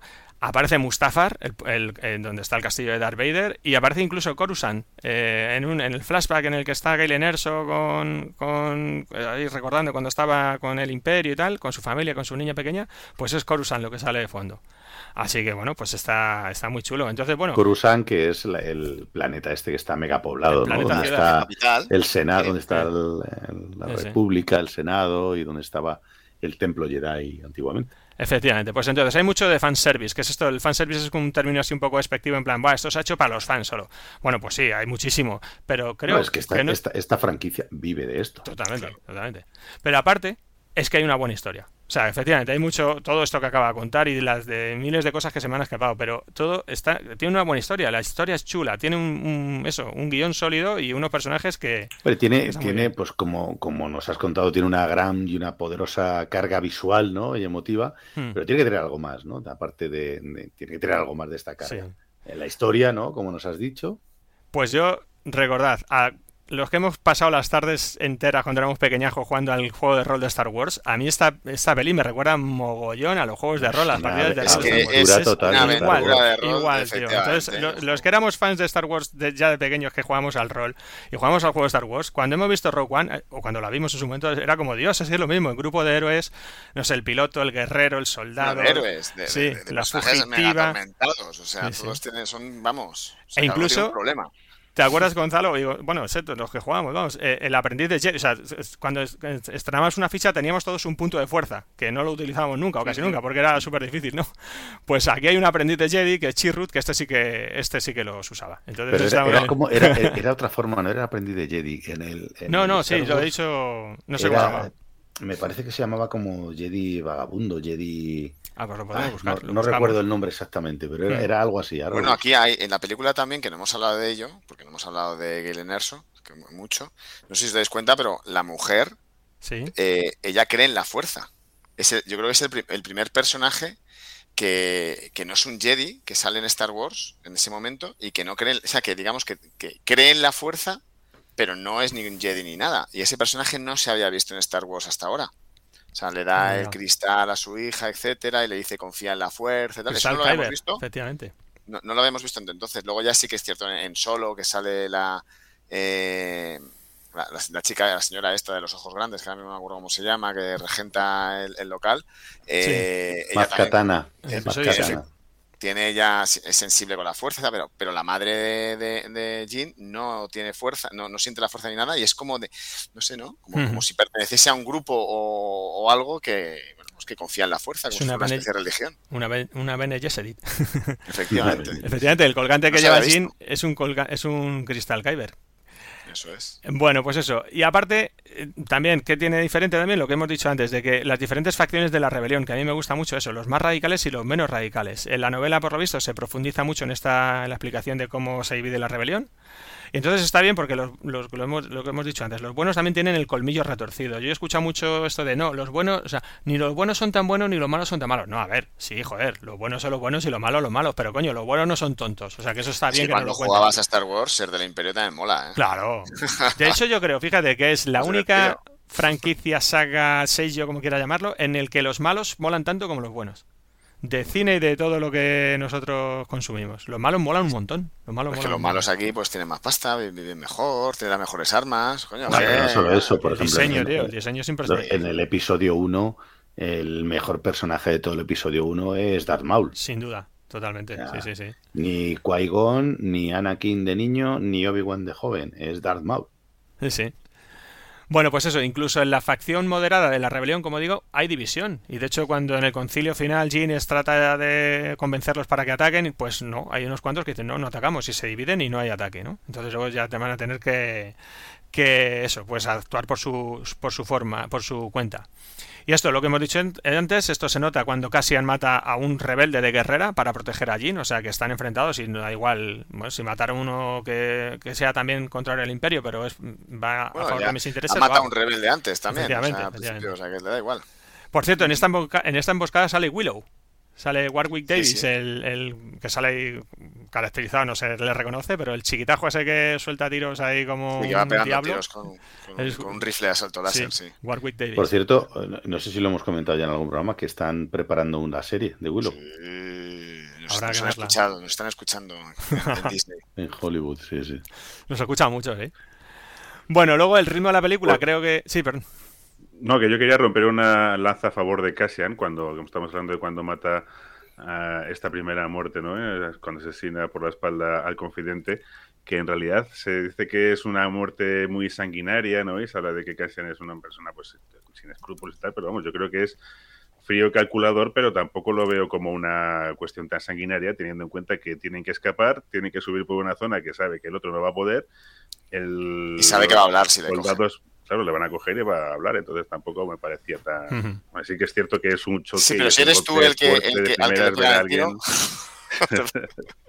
no te manda tanto. No, pero, pero sí, sí. la, la, la, razón por la que la mata yo creo que está clara, por la que mata al, al confidente. Sí, pero que no lo, le, lo que pasa es que te choca que el, que el capitán, porque es el capitán Cassian Andor, y que el protagonista o uno de los protagonistas eh, vaya a ser él. A mí por lo menos me chocaba porque, yo te digo, yo pensaba que iba a ser el nuevo Truan de la serie o de la película, parecido al Han Solo, que Han Solo puede ser muy socarrón, pero no deja tirado. Que le falta robarle la cartera, vamos. Y este, pues, no tiene. No tiene a mí lo que me chocó fue ver la muerte. Sí que es cierto que cuando ves una muerte de esa forma tan fría por parte de alguien de la rebeldía, que o sea, la rebelión, pues te toca. Claro, no lo habíamos visto. y sobre todo siendo una peli de Disney le mata por la espalda diciendo, tranquilo, que no te va a pasar nada, ras, y, le, se lo carga. Y dice, hostias, ¿cómo? ¿Esto qué es? Además en Star Wars, que nunca mueres, esto es como el equipo, ah, ¿qué pasa? Pues nada, pues le mata y ya está, a su, a su aliado. al equipo de dirección de Disney, cuando estaban viendo la película, le dijeron justo en ese momento, oye, ¿quieres más palomitas? ¿Quieres que te traigamos algo? Llega el tiro y no lo vio y pasó por lo mejor.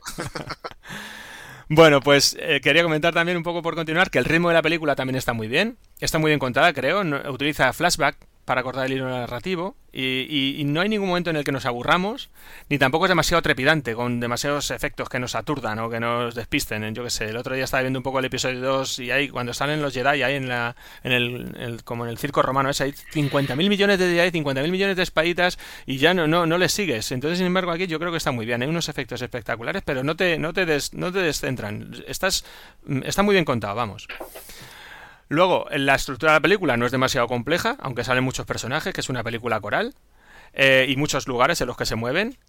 Pero bueno, efectivamente, los protagonistas tienen poco desarrollo, que este también era un poco una de las críticas acerca de la película. En plan, no, es que, bueno, al final mueren y no te quedas, no te genera demasiada, ¿no? No sé, no, no, te afecta mucho. Es una película, no es una serie. Claro, efectivamente. tienes poco tiempo. Efectivamente, tienes poco tiempo, son muchos personajes. La idea original era hacer una serie para la televisión. Hay una novela que complementa la información. Y bueno, pues efectivamente, ahí tienen poco arco, como dicen los guionistas, algunos personajes, pero yo creo que se plantea bien la historia, es ágil y termina además de una forma apoteósica. Así que bueno, pues nada. No, me parece que, sea un fallo esto. Cuando, no sé si os pasa a vosotros, pero yo cuando veo una serie de Netflix o una serie de donde sea, eh, que tiene un montón de episodios, o sea, le cojo la personalidad de, al personaje a los cuando ya llevo varios capítulos. Claro, en cambio, cuando es una película, a los 10 minutos ya, ya has empatizado con el personaje. Claro, claro, si está bien contado. El ritmo es distinto. Si está bien contada, efectivamente, como dice Manuel. Contada, claro. Pero es que tiene que ser así, es que no hay tiempo. Claro, aparte aquí muchos personajes. De todas maneras, yo no veo que esto sea un fallo. Y luego, sin abandonar los personajes, por terminar con ellos, pues Jean es el personaje protagonista, es el más rico de todos, es contrario al imperio, pero no se decanta por ninguna de las facciones de la rebelión. Mola mucho eso cuando le dice Shaw Guerrera lo de no te preocupa que haya banderas del imperio o algo así por, por todos los sitios. Dice, no es difícil si no levantas la cabeza. O sea, como que haya aprendido a obedecer mola esa conversación, pero además mola porque es la hija del ingeniero clave, entonces bueno, es a la que todos buscan, la pieza, el pivote, digamos, ¿no? En el que se basa toda la historia. Eh, y sin embargo, sí. Cuando la rescatan también y, se lía hostias con los rescatadores, también te dices, hostias, como, ¿no? también te habla mucho de su independencia. Sí, sí. Es un personaje femenino muy fuerte que está muy bien contado. Sin embargo, a mí la actuación de Felicity Jones, por ejemplo, bueno, me resulta un poquillo insulsa. No sé, en mi opinión. Me, resulta correcta. porque yo creo que su personaje es un personaje que, está acostumbrado a volar por debajo del radar, que no quiere llamar la atención, que está cansado de conflictos. De hecho, cuando acaba de decir David que le están, que la están salvando, yo creo que ella piensa que son los de su guerrera. Y dice, hostia, estos me van a matar o qué sé que me van a hacer. Entonces el tío, la tía se pone a repartir hostias por todos lados hasta que no sé si es impresiona, pero a mí cuando le coge el robot y la reduce Hostia, le mete. Sí. le mete una buena guaya, ¿eh? Sí, enhorabuena. Estás, la felicita. Está siendo rescatada, sí. Oye, ¿qué, heroína os gusta más? ¿Os ha gustado más? Eh, ¿Leia? ¿Rey? O, o, esta Jean, Hombre, Leia, Leia, está fuera de. Es otra no Puedo, es, otra es que son distintos. Pero entre Rey, entre Rey y Jean, yo me quedo con Rey, lo siento. Yo prefiero a Rey antes que a Estrellita, que por cierto, Estrellita se llama como mi gata. Sí, eso es uno de los puntos también que volvemos a decir de la traducción. No, pueden haberse inventado otro, otro nombre, pueden haber hecho otra cosita. Pero bueno, estrellita mi, mi, gata se llama estrellita, ¿eh? ¿Sabéis lo que le dice en inglés? ¿Sabéis lo que dice en versión original o no? Pues era Little Star, no lo sé. No lo he visto en versión original esta vez. Ahora lo voy a buscar mientras hablamos. Bueno, es una película que tampoco es para grandes actuaciones, eh, pero bueno, que están bien, están correctas y están bien. Y bueno, aparte, los personajes del elenco también está bien, son muchos, hay muy poco tiempo para presentarlos, como hemos dicho, pero en general molan. Y bueno, recordemos básicamente que el grupo está formado por Jean, Cassian, Chirrut y Base. Base es el compañero de Chirrut, que es este aprendiz de Jedi que hemos dicho, y Base es el amigo, sería como el Chewbacca, ¿no? Un poco así, el, un tío así fuerte que va con. una... además le han puesto muy parecido. Sí, un arma pesada, habla poco. Arma pesada, Luego Body, que es el, el piloto que deserta del Imperio el droide K2SO, que está genial, me gusta mucho este droide, y aparte suelta en un momento dado la célebre Tengo un mal presentimiento, que sale en muchas películas de, Star Wars. Le llama, la acabo de buscar, Stardust, que es como polvo de estrellas. Ah, bueno. Pues eso. mi, polvito de estrellas, porque está bien estrellita entonces, está bien estrellita. bueno, y el malo es el director Krennic, que bueno, es un subalterno con aspiraciones, que no llegará al episodio 4, y aquí también hay un detalle muy gracioso, y es que al principio del episodio 4, en la original del 77, cuando llegan a la sala de reuniones, hay una silla vacía. Fijaos, volved a verla cuando volváis a verla. Porque yo lo he escuchado estos días y me he partido de risa. Entonces hay quienes dicen, tienen la teoría de que esa era la silla de Krennic. y de, joder, ya estaba todo pensado en el 77, ¿eh? Que, cómo, cómo hilaba George Lucas. Bueno, ya para llegar al final, el final es apoteósico. O sea, es un final largo de más de media hora, es un deleite total para los fans. Eh, nuevamente la acción se divide en espacios, marca de la casa. La batalla final yo creo que se parece mucho a la del Retorno del Jedi, ¿no? Es una batalla espacial de las mejores de la franquicia. Y por un lado está la batalla espacial, por otro lado la lucha de infantería, ahora sin Ewok, ¿vale? Que sitúan a la peli en el plano bélico, como ha dicho Gonzalo antes, efectivamente. A mí me recuerda también mucho a las pelis de Vietnam. O sea, es- es Sí, cómo sí, van es vestidos, ese, no como van disparando con la películas metralleta. navales, ¿eh? Sí. Esas películas así como de incluso... Es que el atolón y todo esto me- recuerda a las películas de, también de... Es que se re- parece mucho a la Segunda Guerra Mundial y se Mm. parece mucho a las pelis de Vietnam también. Me recuerda a Apocalypse Now también. No sé, se parece mucho. Tiene, tiene bebé, sí. Y luego tiene una tercera acción, que es la misión de Jean y Cassian con K2, que están eh, ayudados por Body desde, desde la nave. O sea que, bueno, eh, el desenlace final se desmarca al final por completo de todo lo que plantea las pelis de Star Wars. Nos quedamos, yo me quedé flipadísimo, y creo que todos en el cine cuando lo vimos, cuando van cayendo los seres uno a uno y el ataque final de la Estrella de la Muerte. Por cierto, que es la primera vez que vemos a ¿Llegasteis a pensar, llegaste a pensar que sobrevivía alguno? No. O sea, sí, yo, Cassian y Jean. O sea, tú fíjate. Yo, llegué un momento a pensar Sí. que, Jean- que, que Cassian se iba a sacrificar por Jean y que iba a, a sobrevivir. de algún- no sé, yo creo que en el fondo quería, ¿no? Que, Mm. que- que sobreviva. Joder, uno, coño, no me Porque no- estamos no acostumbrados me a- mates. a- a eso. Sí, sí, pero, pero que en el fondo les, al final les has cogido cariño y joder, son héroes y consiguen los planos y matan a Krennic y te dices, joder, eh, coño, que sobreviva uno, dales algo, Es un no, no les pegues tanto. Eres un romántico. Soy un romántico. Es un romántico. No, pero es una película que sabes cómo va a terminar, porque sabes cómo va a terminar, sabes que todos murieron, pero está tan bien contada que siempre eso, lo que tú dices es como, joder, que- que se sabe alguno, ¿no? Sí. Pero no, al final O que dejen de entre, como que no se sabe lo que pasa con alguien por si luego lo quieren rescatar en el futuro, lo que sea. Sí, pero Sí, no, sí. no, no. Y hay aquí, en este final, tío, hay un, un detalle que me hizo mucha gracia, que es eh, una conversación que tienen entre dos soldados imperiales que van ahí y dicen, oye, ¿sabes que van a retirar el T-15? Y dice el otro, ya era hora. Entonces me hace mucha gracia porque en el episodio 4, cuando se cuelen la estrella de la muerte que están por ahí, hay dos soldados imperiales que está uno Están diciendo al hablando. otro y le está diciendo, oye, ya han estrenado el nuevo T-16, no sé qué. Entonces, joder, cogieron el detalle del T-16 Sí, sí. y aquí han dicho, ¿sabes que van a retirar el T-15? Me hizo mucha gracia, muy cachondo, Es tío. que desde que ha salido el nuevo T16 nadie quiere el T15. Claro, claro, claro. Menos mal que ya era hora que los retirasen, joder, lo, lo dicen aquí. bueno, y ya para terminar, el epílogo ya sí que es, ¡buah! Impresionante, tío. Enlaza directamente con el episodio 4, pero la aparición final de Darth Vader, tío. Eso es la mejor aparición de Darth Vader de toda la saga, de, de, de todo ¿A lo- que sí? va- Vamos, ¿A que vamos, sí? por favor, por favor, por favor. Cómo va pasando de un, de una- Bueno. de un, de un pasillo a otro y la información y cómo van todos. Sí, Todo, y qué montazo le tenían reservado, tío. Cómo mola y qué bien hecho está, los movimientos, los gestos que hace. Mola cómo va él tranquilo andando como es él, ¿verdad? Y diciendo, no te preocupes que voy a llegar. Sí, sí, sí. Así que bueno. me, me sí, sí. encanta, me encanta dentro de las muertes que hace este Darth Vader en, en el pasillo, una que hace con desprecio a uno, que lo, lo levanta el techo y, y según pasa le da así un espadazo, sí, así como corta, ¿eh? una mosca de la cabeza y quita. Sí, sí, sí, sí. Y- joder. O a los tres que le quita el arma y los a uno que lo estampa contra la pared. Bueno, todo. Es que es para verla 50 veces seguidas. Dices, Dios, qué, gozada, macho. Así que bueno, es cierto que la película pues tiene algunos fallitos de guion, que se toman algunas licencias narrativas, que si la ves ya varias veces, pues bueno, pierde un poquillo, no sé. Pero da igual. Que la veas varias veces significa Claro. un éxito en Star Sí, sí, Wars. sí, sí, sí. No, no, Claro y sí. Mira, yo las últimas veces que la he visto, además, bueno, quería decir, después de todo lo que nos ha presentado, todas las sensaciones, todos los recuerdos, toda la historia que nos ha contado, pues estos pequeños fallos yo se los perdono y yo creo que se los perdonamos todos. Y ya digo lo que, lo que quería decir, las dos últimas veces que la he visto, a continuación me he puesto el episodio 4 para ver cómo empieza, macho, Es que porque no puedes, te quedas con las ganas, macho. Quieres volver a ver otra vez a Darth Vader entrando en una nave. Efectivamente. Así que bueno, pues este ha sido mi repaso de Rogue Vale.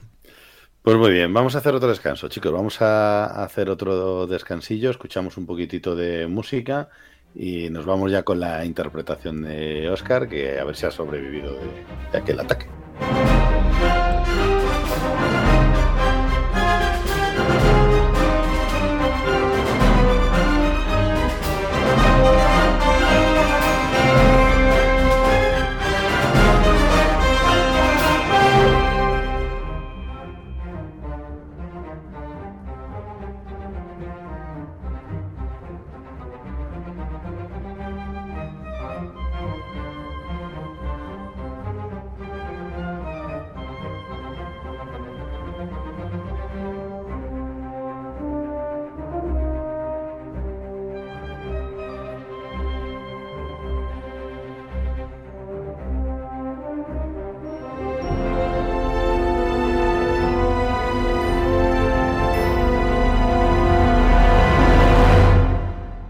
Oscar en esta, en esta parte, esta interpretación que nos va a hacer hoy va a ser eh, bastante diferente, ¿no? Esta vez no vamos a hablar de política, sino que vamos a hablar de ciencia. Oscar, nos vas a hablar de científicos, ¿no?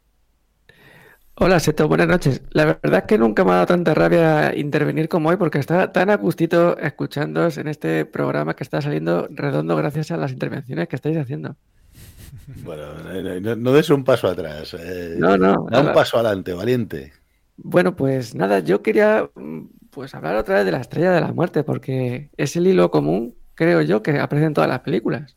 Y bueno, ya lo hemos estado hablando, ¿no? De esta traducción tan peregrina que hicieron al hablar de, de la guerra de las galaxias. Porque al final con eh, Star Wars parece eso que es siempre las guerras de la estrella. Y nada, pues por En un realidad, poco. en realidad la película, el, el título es Star en singular, Wars en plural, son las guerras de la estrella, efectivamente. No que yo interpreto además que es la, la guerra siempre de la estrella de la muerte. De la estrella de la muerte, sí, yo también lo interpreto así. No sé, Entonces, no sé. claro que, que es curioso porque lo cambia por completo, ¿no? Porque la guerra de la galaxia parece que es una, una guerra de, de- global de, de la galaxia, de las galaxias enteras, porque es que no es una galaxia, son varias, la guerra de las galaxias. A mí me suena parchís la guerra de las galaxias. O sea, Yo esto ya no lo recuerdo bien, pero eh, cuando aparecía el título no aparecía también traducido. No. En la 1 sí. en la 1 sí. En la me En segunda la 1 sí pone la sí. las guerras de la, la guerra de las ¿Verdad? galaxias. Ah, pues sí. Sí, sí, sí, sí, sí, sí, sí, sí. Acabo de hacer. Y sí, sí, se salen en, eh, además hay un logo así muy grande en español y el, el eh, debajo también por el, eh, en el roll-up este que va saliendo de las letras, eh, pone la guerra de las galaxias. Nos está un, 4, una nueva esperando. un programa con, con muchos términos ingleses, el, el spin-off, el otro que habéis dicho, ¿no? El Returns, ¿no? El, el Renov, el, Reborn. el Reborn. Reborn. ¿Qué es el Reborn, por cierto? Porque me ha dado Pues lo explicó Gonzalo en uno de nuestros programas y lo puede No volver a explicar ahora. Es cuando un personaje le, le quieres volver a, a- dar, a renovar. Entonces, con, yo que sé, los cómics pasa mucho, porque a lo mejor es un cómic como Spider-Man que se crea en los años 50 y, y es un chaval de 15 años siempre. Bueno, pues cuando son en el año 2020, pues le, le quieres pintar de nuevo, entonces lo, le vuelves, vuelves a vender el cómic número uno, cómo ganan los poderes, etcétera, todo, pero pues eh, actualizado. le pones Pues un móvil, le pones con claro. Twitter, le pones con... Eso es. Un poco, lo actualizas, entonces la gente más joven pues se, engancha. encanta. Y nada, hablaba un poco de, la estrella de la muerte. ¿Y qué es la estrella de la muerte? Sino un arma de destrucción masiva que además el que la tenga pues va a dominar de manera definitiva el universo. Porque si la, la estrella de la muerte hubiese funcionado, la resistencia no hubiese tenido ningún tipo de margen para poder mm, contrarrestar al imperio, ¿no? Y claro, pues la, la estrella de la muerte la, la- la construye pues un, un científico. Y en este caso, pues, eh, bueno, pues ya hemos hablado, ¿no? De, de ese principio cuando van a buscarles a, a este científico que parecía que estaba trabajando previamente para el imperio, pero cuando ya ve por dónde van un poco los tiros, pues abandona el, el- el proyecto, ¿no? Que es un poco, me recuerdan un poco pues eh, la Segunda Guerra Mundial o, por ejemplo, con Einstein que pues reniega un poco de- del camino que derivó pues sus investigaciones o este que tira la bomba atómica en Hiroshima y Nagasaki, dice, ay, ay, ¿qué hemos hecho? Ay, la que he liado, la que he liado. Claro, sí, sí, pero vamos, que sí, a, a- a los científicos alemanes que se fueron a trabajar al bando de los Estados Unidos, ¿no? Por ejemplo. Hiroshima y Nagasaki, cuidado, que fueron dos. Que de Sí. Nagasaki se, se habla poco. Y, es una cosa curiosa porque al final eh, él abandona el imperio y se esconde y además eh, parece que está un poco conchabado con el jefe de la resistencia. Que yo- la mascarilla que lleva es como estar de quirófano, ¿no? Sí. No es- Eh, Lo, lo iba a decir antes, es verdad. Eh, Yo creo que es el único detalle de producción, de diseño y producción cutre, tío. O sea, ¿qué respirador lleva eso, Guerrera? Eso parece de la UCI de la Paz. Ah, sí. Es de Yo- plástico, yo- tío. Con el tubo Yo creo que ahí. está hecho para que se vea que no tiene recursos. O Ya, sea, es que pero vive- eh, en una galaxia muy, muy lejana es el mismo modelo de, de mascarilla, tío. Mira, El, Gailer, el- soy su el mujer. modelo que- Zendal tiene el que modelo llevan el Zendal. modelo de el modelo de vestimenta de los granjeros de Luke. O sea, es que, vamos, llevan lo mismo, van vestidos iguales. A mí esa que mascarilla también me llamó la En otro atención. planeta, en otro planeta y van vestidos iguales. Yo creo que la cogió de un centro de interpretación antiguo que ha encontrado ahí en el planeta en el que vive. Y bueno, es curioso porque él es colega del- de uno de la resistencia, un pez gordo, ¿no? Y bueno, pues como habéis dicho, vuelven a, por él, pero luego ya cuando explica al final, cuando, bueno, pues se justifica porque todo el mundo piensa que es un traidor, pero en realidad ha, hecho un sacrificio personal y, familiar para poder salvar a la, galaxia entera. Y ya dice, a ver, no, si eh, me cogieron a mí, pero podrían haber cogido a otro. No, pero él es el, él es el, pero él es el crack. Él es el jefe. claro, él es el, jefe de los científicos. Sí, pero él sabe, él sabe que no es tan imprescindible. Krennic cree que él es imprescindible y él no se considera a sí mismo imprescindible. Entonces, al final es cierto, él, se une otra vez porque sabe que es la única manera que tiene, que es lo que le explica a Jean, a su, hija, ¿no? Dice, como se entere de que soy imprescindible, me va a matar. Entonces tengo que hacerle creer que soy, que, soy imprescindible y entonces es cuando puedo colocar mi trampa, ¿no? Eh, que, es lo que, le, es lo que le dice. Dice que ha aprendido a mentir. Pues no os acordáis al principio, le dice Krennic, es que no sabes mentir. Para ser muy buen científico y no sabes mentir. Y, dice, y luego el otro le dice, he tenido que aprender a mentir. Es un poco eh, un rasgo típico de, los del imperio, porque aparte de malos, son un poco idiotas. Hmm. Porque no saben que puede haber otros científicos que sí que sean adeptos y le construyan sin ningún tipo de efecto la estrella de la muerte y al final pues cogen este. Entonces parece que hay como dos perfiles de científicos. Está el científico loco y desalmado, que sería propio del imperio, y el científico pues que tiene valores que, no podría hacer eso. Entonces es como que si tú haces un arma de destrucción como la estrella de la muerte, estás loco. O, bueno, pues eh, estás de alguna manera coaccionado o hay alguna razón como la de este personaje, ¿no? Entonces, bueno, pues ahora vamos a hablar, si os parece, un poco de, de, esto que también habéis dicho antes, ¿no? Cuando están en la escena está del Senado y empieza a ver dentro de la esa especie de, de pequeña república de rebeldes que haya disensiones entre ellos, pero aunque haya disensiones, pues dicen, bueno, venga, mm, pues no vamos. Aunque luego cada uno va por su parte, pero no van como en bloque. Te refieres, no, no en el Senado, es en la, ¿no? En la, en el concilio ese final, que están decidiendo si, atacar o no atacar y hay unos que se marchan. El concilio, sí. Entonces es como que la, la, resistencia, pues representa un poco ese mundo de la democracia, del Senado, de la República, y que si lo, ya lo viésemos desde nuestro presente, pues sería un poco pues este mundo pacifista, pues eh, de la OTAN, del consenso, del diálogo. Y mientras que el otro pues sería el imperio. Cuando aparece la primera saga, pues está un poco la correspondencia clara, ¿no? En ese eh, conflicto entre los imperios de Estados Unidos y de la Unión Soviética. Y bueno, pues mm, siempre parece que la, el arma de destrucción pues acaba en manos del malvado y esto pues también tiene cierto peligro. Cosa que lo hemos comentado antes, ¿no? La, bomba atómica pues la ha tirado Estados Unidos, no la tiraron otras. O sea, que tú ves como Oppenheimer, ¿no? Aquí a, a Gelderson. Sí, bueno, luego lo comentamos un poco esto, este tipo de, de, científicos. O sea, si, la rebelión hubiese tenido la estrella de la muerte, ¿quién hubiese sido el imperio? Bueno, pero es que eh, es algo también curioso, porque parece que la, el imperio tiene lo tecnológico, Mientras que la República tiene, o ya no tenía, los, los Jedis, que al final, pues, son una especie de, de luchadores, pues no sé, chamánicos casi. No, no hay ningún tipo de tecnología más que una espada láser. O sea, pero vamos, con eso, pues en este eh, Rogue One, pues. No, todos, ¿no? O sea, los que tienen la espada son los Jedi, los, los soldados rebeldes tienen de todo. Tienen. Eh, baterías antiaéreas, tienen naves, los, X-Wing, que son las mejores naves de la galaxia, sí, de guerra. Luego tienen los B-Wing, que son bombarderos, porque los cazatíes son muchos, pero son súper débiles. Se supone que con un tiro te los, te los cargas y los, los X-Wing tardan, les tienen que pegar más. ¿Cómo se nota que has jugado al X-Wing? Eh? Claro, Fighter versus X-Wing y todo esto. Pues es que los X-Wing son cruceros, son, son cazas que pueden viajar por el hiperespacio a velocidad luz y los cazatíes no, necesitan un crucero de donde desplegar. Ya lo dijo Obi-Wan Kenobi, debe pertenecer a un convoy. Correcto, correcto. No pueden hacer viajes. Sí, sí, verdad. Tiene que tener una estación cerca. Tiene que repostar rápido, sí, sí. Correcto. Con autonomía. Pues en esos 70 y 80 estaba claro ahí el, enemigo de, Estados Unidos, que era la, la, Unión Soviética.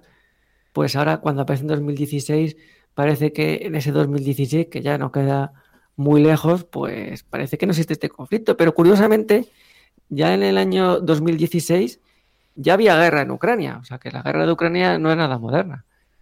Y es curioso porque eh, yo vi una portada de la revista Time no hace mucho tiempo en la que se jugaba con la imagen, aparecía un rostro con distintas partes donde aparecía Hitler o aparecía Stalin y también aparecía el, rostro de Putin.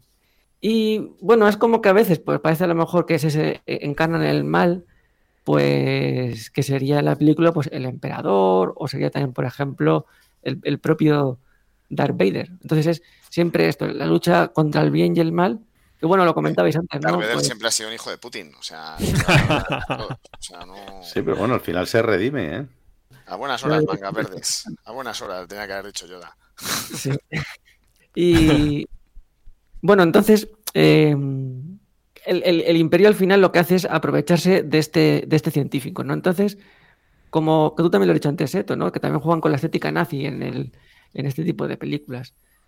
Así que, lo ha dicho antes Gonzalo, vamos a recordar un poco en qué consistía la ciencia y cómo trabajaban los científicos nazis, porque al final pues serían un poco unos científicos propios que trabajarían para el imperio, porque no sería, eh, no es pensable, por ejemplo, o no es planteable que un científico nazi trabajase para la resistencia, ¿no? Así que los, los, los científicos nazis trabajaban fundamentalmente en tres líneas de trabajo. Oye, perdona, perdona, perdona, Pues se me ha ocurrido un spin-off así ahora mismo, según estás hablando, eh. Cuidado para los de Disney. Molaría un spin-off en el cual un científico del imperio se pasase la rebelión. Bueno, conociendo el desván, em, eh, pronto saldrá, ya verás. Y... Ya verás, ya verás. No sé, nos oyen, si Hollywood se está nutriendo de, nuestras ideas. Desde luego. Perdona, que te he cortado. No, no, no, por favor.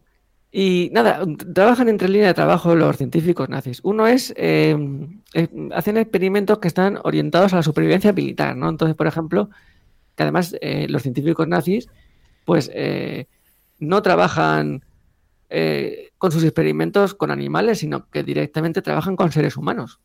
Y, por ejemplo, algunos que hacían de supervivencia o que tienen que ver con, bueno, pues con la supervivencia militar, pues, por ejemplo, eh, hacían experimentos para comprobar la resistencia humana a la congelación. Entonces, bueno, al final, pues tienes un sujeto que lo está congelando y a ver qué es lo que hace. O, por ejemplo, eh, se llegaba a exponer a, personas al, al, gas mostaza. El gas mostaza fue eh, introducido en la Primera Guerra Mundial y bueno, el, experimentar con gas mostaza pues supone quemaduras, encharcar pulmones o cosas por el estilo, ¿no? Y bueno, pues insisto, con, sujetos humanos. Y aquí, es cuando terminamos con la, con la parte lúdica de la película y empezamos con, el desván de Coriander serio y, crudo, ¿no? Lo siento. Por cierto que en la Segunda Guerra Mundial no se llegó a emplear el gas mostaza, aunque los nazis estuvieron trabajando en antídotos para poder... Pero, por ejemplo, dentro del equipamiento del, ejército nazi estaba la, máscara esta de gas, que es también como un símbolo muy recurrente dentro de, la Segunda Guerra Mundial. Bueno, otro, otro de los tipos de experimentos que hacían era el, probar fármacos en, en, sujetos humanos, pues desde pues introducir tuberculosis, hepatitis, manipulación genética, etcétera. Madre mía, madre mía.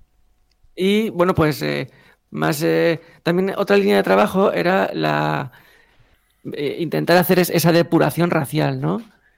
yo, te digo una cosa, todo esto que nos está contando Oscar está reflejado en las películas de Star Wars. Hablamos de, que cuando cogen a, a Leia la inyectan un líquido para que diga la verdad. En algún sitio se ve también, recuerdo, eh, un gas, ¿no? Para. para bueno, y en Mandalorian, que quieren experimentar, ¿no? Están cogiéndole la sangre al pequeño Yoda, que es, ¿verdad? para revivir al, emperador, ¿no?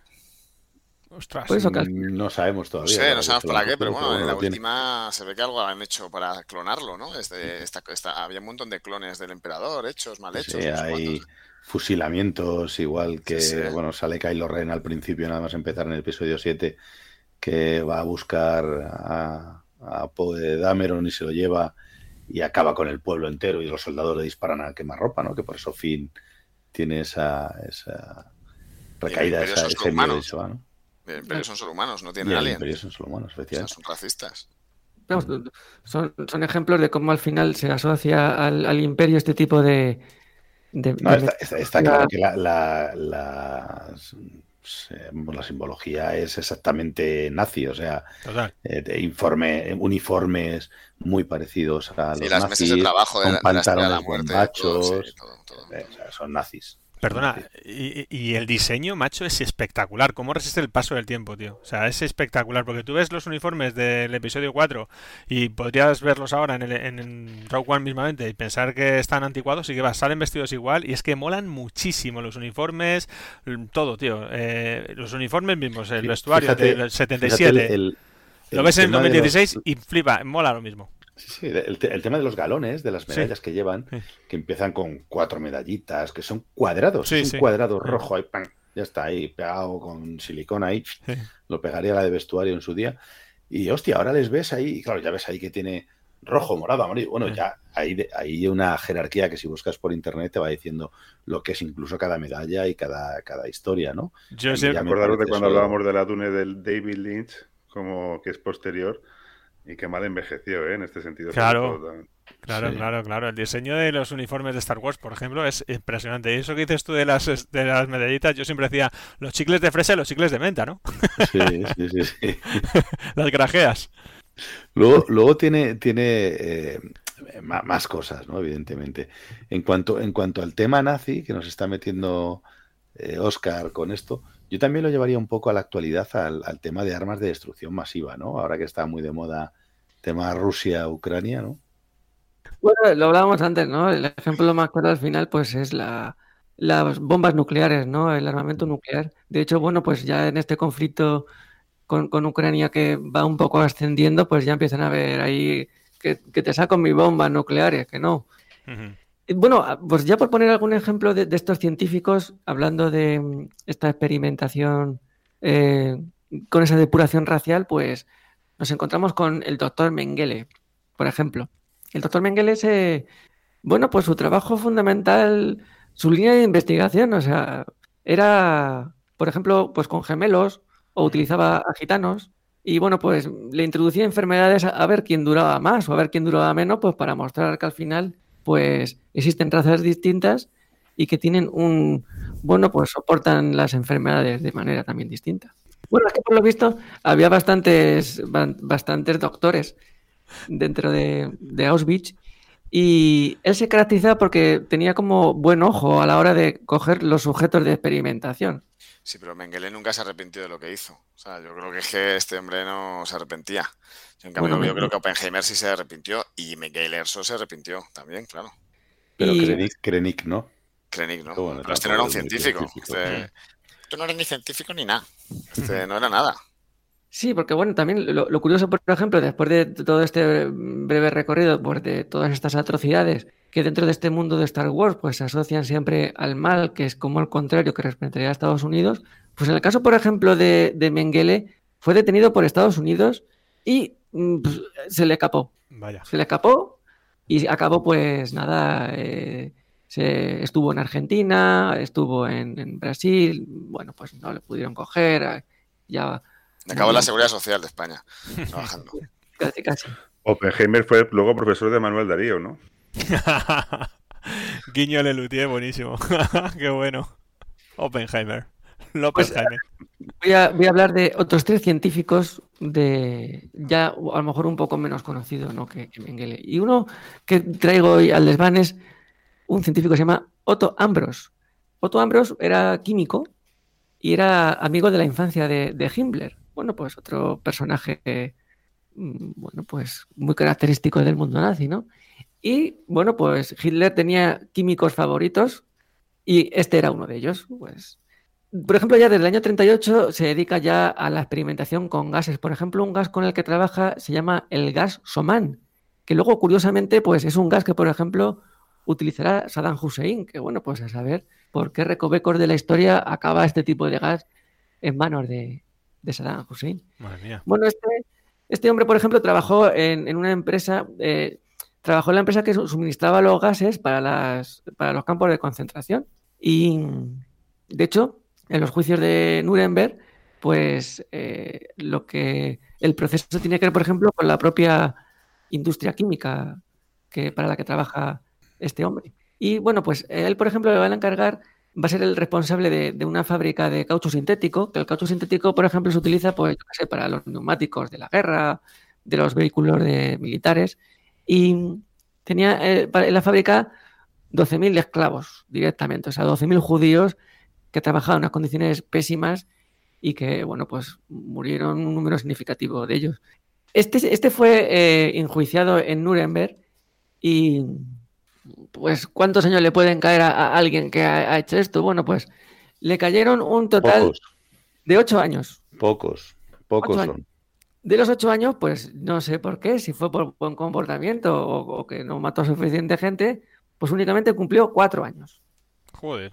Luego después, eh, en su vuelta pues ya a, la vida civil, pues no es una persona, pues como decía antes Gonzalo, ¿no? Con este otro Oppenheimer que si se ha arrepentido, oh, Mengele o que se ha arrepentido, nada. Este, desde el momento en que sale de la cárcel, va a trabajar para, para muchas empresas, más de 12 empresas, y, además con puestos relevantes, pues eh, presidentes de las sociedades o consejero delegado, y todo siempre con relacionado con, la industria química. Una de las empresas, por ejemplo, para las que va a trabajar es, eh, se llama US Army, que depende para el ejército de los Estados Unidos. Y luego otras que están vinculadas, por ejemplo, con Alemania, pero claro, es la Alemania de la República Federal, que de alguna manera está controlada por Estados Unidos. Bueno, pues eh, trabajaba este o era consejero de una empresa que empezó a suministrar a mujeres embarazadas un, un componente que se llama talidomina, y nada, no se hizo ni siquiera eh, pruebas en, animales o en laboratorio, sino que directamente se le inyectaron a estas mujeres. La talidomina lo que provocó fue que nacían los niños sin extremidades directamente, no tenían brazos o eran brazos muy cortos. Bueno, en el fondo, pues eh, este hombre al final ha colaborado con, empresas de Estados Unidos que conocían su pasado y que realmente pues no les importó. Joder, macho, nos está dejando un poco... Al cuerpo. Otro, otro científico eh, se llama eh, Carl Debus. Este Carl Debus... Todo esto sale en Rogue One, todo esto sale en Rogue One. Sí, sí, sí. Nos, estamos, nos, estamos, yendo un poco a lo mejor. No, son poniendo ejemplos total, total. de lo que estos científicos, ¿no? Y de cómo al final, pues, eh, Estados Unidos juega un poco de manera hipócrita con estas categorías del bien y el mal, porque no esto, Esto lo que está haciendo, fíjate, todo esto, esto que nos está contando Oscar, lo que me está haciendo es que si en algún momento has pensado que, eh, joder, en la estrella de la muerte estaban soldados, pero también había mm, la mujer de la limpieza, el electricista, había gente normal. Y coño, cuando Luke tira su misil, se van a la mierda estos pobres inocentes. Eh, pues no me dan pena ahora, se jodan. O sea, esto, esto al final es gente que, son científicos, pobrecillos, que tal. No, no, no, no. O sea, estoy, estoy con Cassian Andor. Había que matar a Galen Erso. Hmm. Que luego, curioso, por ejemplo, el Imperio, eh, o te dedicas, o eres soldado, o no hay sociedad civil dentro del Imperio. O eres de la Resistencia o eres militar del Imperio, ¿no? No, sí hay, sí hay. Sí hay. Eh, por ejemplo, la peli de Solo, que algún día hablaremos de ella, sí que se ve ahí pues, personal administrativo en aduanas y que sí trabaja para el imperio. Se lo he visto. Y nada, os podría poner más ejemplos, pero bueno. saca nuestras conclusiones, venga, ya no, no, nos pongas más mal cuerpo que vamos a acabar. Bueno, pues. No, ha quedado eh, claro, ¿no? Eso, la, difusa línea entre un bando y otro, ¿no? Y cómo unos se aprovecharon de los otros.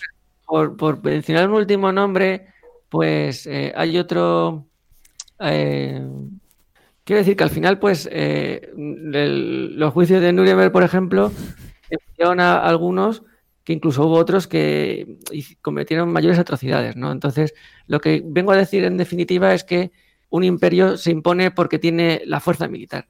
Estados Unidos se ha impuesto al resto del mundo no por el consenso, porque él es el que impone el consenso, y el consenso lo impone, por ejemplo, pues con esas bombas que lanzaron en Hiroshima y Nagasaki. Entonces, pues no deja de ser a veces un poco también hipócrita, pues el, el hablar esto de los senados, las repúblicas, cuando el que gana es el, más fuerte. al final el único país que ha utilizado bombas atómicas ha sido Estados Unidos, el salvador de todas, de todas las invasiones. Sí, bueno, contra gente, claro. Sí, sí, sí.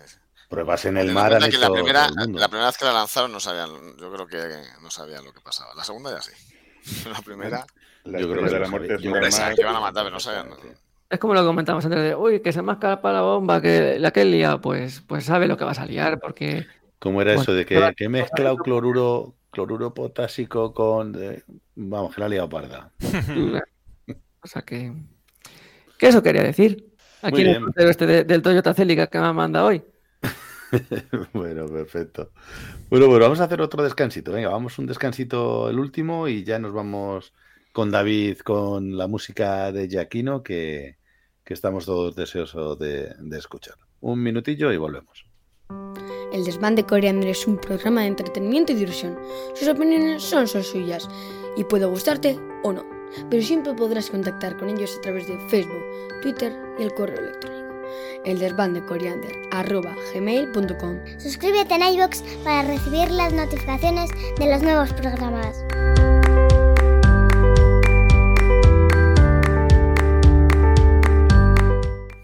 Vamos al final del programa, ya estamos acercándonos al final, pero nos queda, bueno, pues la parte de la, de la música, ¿no? Que es, eh, sabéis que, que nos la, la hace siempre David, que es nuestro especialista musical, y nos va a hablar de esta, de esta banda sonora de Rogue One, es de Star Wars, no es la clásica de Star Wars, no es de John Williams, es de un tal Michael Giacchino que se ha ganado pues un, un hueco en nuestros corazones, ¿no, David?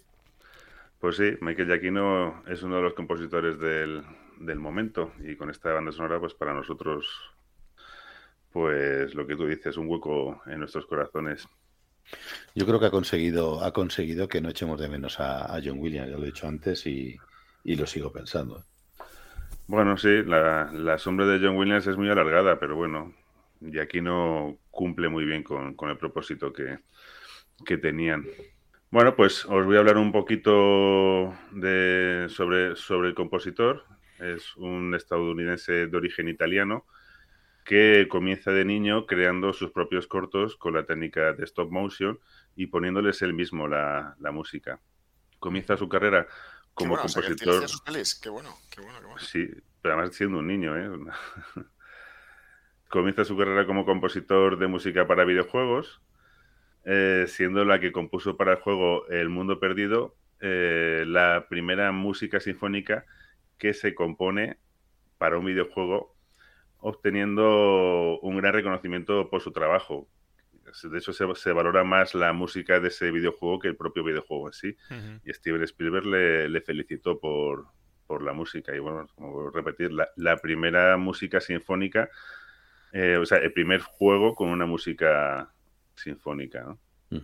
Eh, otros títulos importantes también, bueno, pues eh, Call of Duty y Medal of Honor, que también son iconos ya, ¿no? De, de- del mundo del mundo gamer.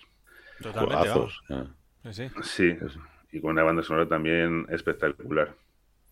Bueno, pues antes de dar el salto a la gran pantalla, eh, tuvo un exitoso paso por la televisión con trabajos para, las, para series como Lost o Fringe. El primero también en un trabajo, bueno, estuvo en todas las temporadas y bueno, digamos que mejorándose temporada a temporada. Es una de las cuestiones ¿no? que tiene Giacchino, que pues nunca deja de, de mejorarse, ¿no? Es, un compositor que ha trabajado en series, en sagas y siempre intenta dar un paso más cuando, cuando hace la banda sonora de, de otro episodio o de otra, o de otra temporada. Eh, los primeros pasos en el cine los da en películas de animación, trabajando principalmente para Pixar, siendo este un género en el que, bueno, además de dársele muy bien, ha trabajado profusamente a lo largo de su carrera, cosechando numerosos éxitos, además del Oscar por su fantástico trabajo en, en Up. No sé Qué si buena, recordáis esos esa banda primeros... es espectacular. O sea, Sí, sí, una- un Oscar muy, muy merecido. Ujú. Cómo mola el principio de esa peli, ¿eh? Es tremendo, macho. Uf, yo no puedo verlo. Yo me puse a llorar en un avión. Tremendo. Yo lo pasé tremendo, fatal. es Tremendo. Cómo se vuelven mayores, tío. Joder, es tremendo.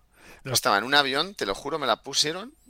Empecé a verla y dije, joder, que estoy llorando con los dibujos de las Sí, sí, pero es que está genial. aquí Es, en nor- mitad de todo el mundo. es que es normal emocionarse. Sí, sí. ¿eh? Luego la peli al final, es que- bueno, pero el principio, joder. Sí, la peli va de, de más a menos, ¿eh? pero Sí, bueno, sí. el- además la música hace una conjunción perfecta con, con las historias y con lo que se está contando. sí. Sí, em- empieza up y acaba down.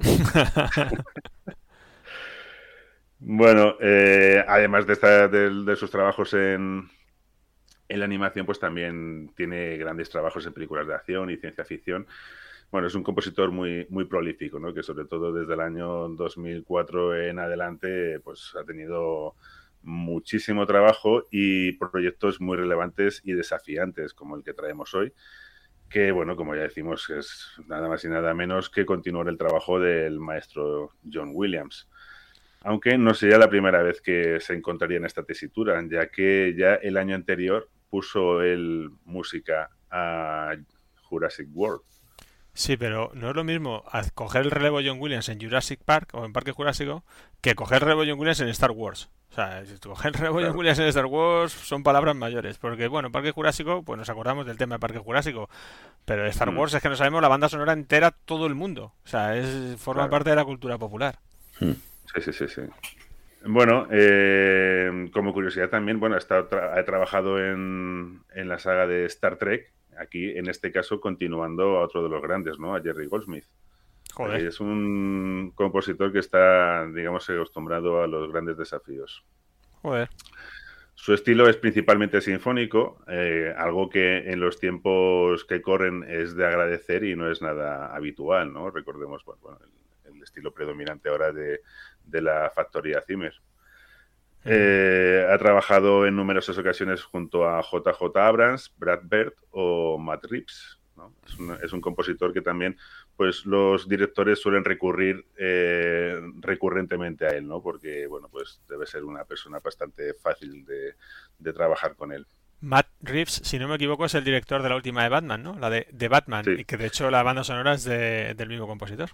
Efectivamente. A lo mejor un día podemos hablar de esta peli. ¿Quién sabe? a lo mejor. bueno, pues vamos ya con, la película, con, con, Rock One. Dale con dale. Dale con dale. Para la banda sonora de Rock One, en un principio se pensó en Alexander Desplat, el galardonado compositor francés, pero finalmente, por las complicaciones del rodaje, según parece, al menos la, versión oficial que da Lucasfilm sería que Desplata abandonaría el proyecto por problemas de calendario, ¿no? No sabemos cuál fue el motivo real o si efectivamente fue hmm. este, ¿no? Pero al salir Desplat, pues se recurre a Yaquino, que acepta el, difícil encargo. El, otro diría paso, paso a hacer la música de Star Wars después de John Williams. Nada, nada. He dicho que sí, pero donde dije digo. No, pero fíjate, fíjate que tiene que hacer la música, pero, pero claro, tiene libertad para copiar. Ojo, tienes. decir, haz la música de Star Wars y puedes plagiar lo que quieras las composiciones de John Williams. Ya, pero no. Y aparte, mucha crítica que hubo con la banda sonora en su momento era como que se parecía demasiado o que cogía principios de temas de John Williams. La de Rogue One. O finales de John tiene Notas, Tiene notas, pero, pero bueno, ya nos lo, nos lo explicará ahora David.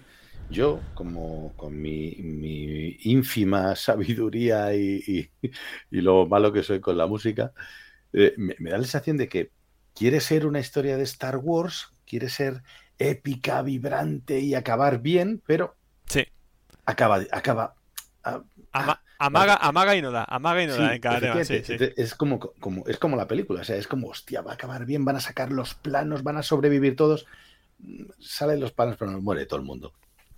La banda sonora tiene que tener de John Williams, evidentemente bebe de ella, y al igual que, la película pues tiene sus guiños constantes a, la saga original, pues la banda sonora pues tiene que seguir en la misma línea, ¿no? Es normal. Al compositor se le plantean dos grandes retos. Eh, por un lado, el tiempo, ya que después del abandono de Desplat, pues solo disponía de cuatro semanas y media para componer y orquestar la banda sonora esto seguramente también eh, en este sentido pesa ¿no? sobre la profundidad de la banda sonora, ¿no? que quizá pues sí que se echa en falta cierta, cierta profundidad, pero vamos, que para a mí me parece espectacular ¿no? el trabajo que, que hace Giaquino en tan solo ese, ese tiempo. De hecho, él dudaba de si sería capaz de, de conseguir este desafío, ¿no? Pero como él mismo cuenta, siempre había sido un fan de la, de la saga, ¿no? Que esto es una cosa que esto también está ocurriendo, ¿no? Últimamente con directores más jóvenes, ¿no? Que rondan la, la cincuentena o incluso compositores que están haciendo remakes de películas que han sido fans, ¿no? Y yo creo que eso también ayuda, ¿no? Al, resultado final. Pero, pero por otro lado, David, encima, que te den cuatro semanas y media, es que pedazo de coña. O sea, es como, no, no, haz una banda sonora para una pedazo de peli y no tienes que parecerte a John Williams o, bueno, o coger el relevo, pero de aquella... Y encima con tiempo limitado, con cuatro semanas y media. Joder, macho, más difícil imposible. Es imposible, o sea, siempre es, es, muy difícil. Y además es que luego ves, porque hay, hay ocasiones en las que compos los compositores, cuando tienen mucho trabajo, pues tiran ¿no? de, de, recursos que ya han utilizado, hacen variaciones o versiones de... y, lo, y los notas, ¿no? Es como, oh, coño, esto sonaba o algo parecido mm. sonaba en otra, en otra película y en este caso es, es todo muy, muy novedoso. Bueno, pues me pareció muy curioso lo que cuenta de su hermano, ¿no? Que le dice como eh, que llevas, digamos, desde los 10 años componiendo esta banda sonora. Así que sí que vas a poder. Hay un coach, no, el, pues el, hermano es coach. sí, coach de la voz. Y bueno, eh, el otro gran reto que tenemos es, pues bueno, lo que llevamos comentando, ¿no? El tema de, de continuar a, al maestro Williams en una película, pues como bien dice Manolo, además de Star Wars, ¿no? Ya ves. No, no cualquier, no cualquier película. Eh, Giacchino compone una música que sin llegar al nivel de, de, Williams, pues sí que creo que en este sentido es lo que comentamos, que cumple con el propósito de, de conectarnos con la, con la saga original y a la vez pues mostrarnos un producto nuevo y diferenciador en, en, en los aspectos en los que se diferencia esta, esta película de la saga original, ¿no? Digamos que, que, sigue la línea de, de, Williams en cuanto a orquestación, armonía, armonía o estilo y además es, es novedosa. Eh, de hecho, eh, y aquí no cuenta cómo la, su banda sonora es un 95% original y un 5% John Williams. Mm, yo creo que es un poco más, ¿eh? Pero que, un poco más, quizás. Es un poco, un poco, más de Williams. Pero bueno, a ver, bueno, ¿qué va a decir él? Bueno, él tiene, él tiene claro, también claro. que venderse, y aquí no. O sea, él tiene que hacer un poco también su, su promoción. Claro, pero a lo mejor eh, que, que, sea un 70-30 o un 80-20, no más. Eh. O sea, a mí me parece que tiene, tiene toquecitos de John Williams. Eh, hace una música muy parecida, al fin y al cabo tienes que hacer una música de una historia de Star Wars, uh -huh. pero, pero con la suficiente personalidad como para saber que no es la música de Star Wars. Uh -huh. o sea, ¿Quiénes somos siempre vas a, para decirlo? Siempre vas a decir, ¿el qué? que quiénes somos nosotros para decirlo. Ah, sí, por supuesto. Bueno, si aquí pues somos... dice que 95 5, pues 95 5. Somos el, des, el desván de Coreander, efectivamente. Bueno, es, es, es, llama mucho la atención, ¿no? Hay una cuestión que también es llamativa, que es que ese 5% de, de, Williams está escogido muy bien y está colocado con una precisión absoluta en los momentos en los que la película lo pide. No sé si os ha parecido esto sí. también. Sí, sí. Pero yo creo que no, no sobra ni falta nada en ese aspecto. Está perfecto.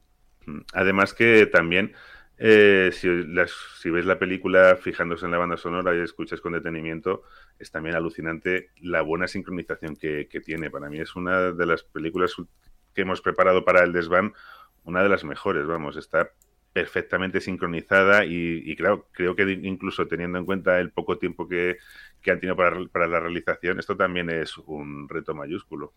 Pues mira, yo que, yo que he aprendido contigo a, a, verlas, a escuchar bandas sonoras de otra manera, esta justo de Rogue One la, la, estaba escuchando y efectivamente una de las cosas que es que no se puede despegar la acción sin, sin de la música, o sea, me ha parecido que es, es brutal. Sí, sí, sí, sí. A los aterrizajes, a las explosiones, con el cambio de escena, efectivamente. Sí, sí, sí, y además es que es, eh, bueno, hay cantidad de música en la película, hay mu mu muchísima, muchísimo porcentaje de la, de la película está sonorizada y está perfectamente, ambienta perfectamente la acción.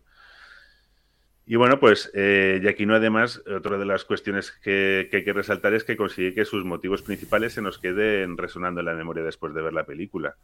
Incluso que en visualizaciones posteriores pues ya los tengamos integrados ¿no? y, se, y los relacionemos perfectamente con, con la idea que, que, reflejan. Algo que, por cierto, Williams es un experto y que no es nada fácil de conseguir. También, también Williams llevamos escuchando 40 años la música de Star Wars. O sea que también es verdad que obviamente ya no se nos ha salido de la cabeza. Sí, sí, sí. Sí, pero bueno, luego Williams tiene esa facilidad también para crear sí. motivos o temas principales que han pasado a la historia, ¿no? De, mm. no es que mayoría, si te pones a escuchar las canciones de Williams, eh, todos tienen, hasta, hasta el himno de los Juegos Olímpicos mm. es, Los Ángeles.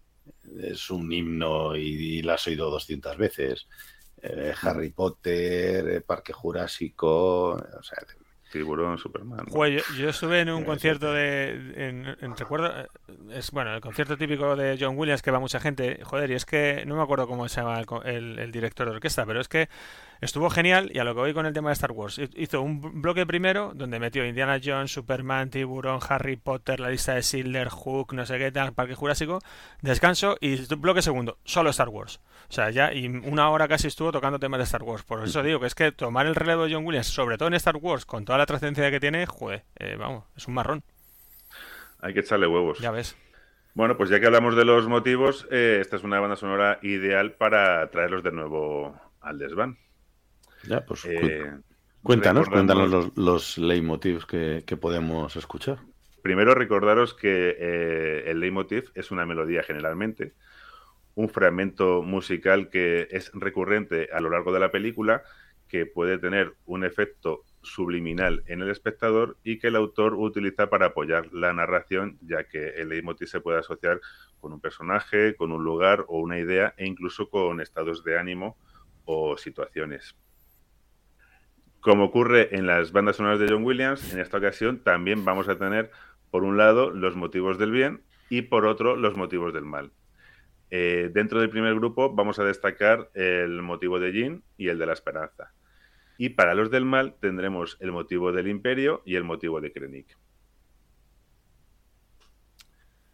Y como también hace Williams, Giacchino introduce el 10 ire en su banda sonora como ahora vamos a ver.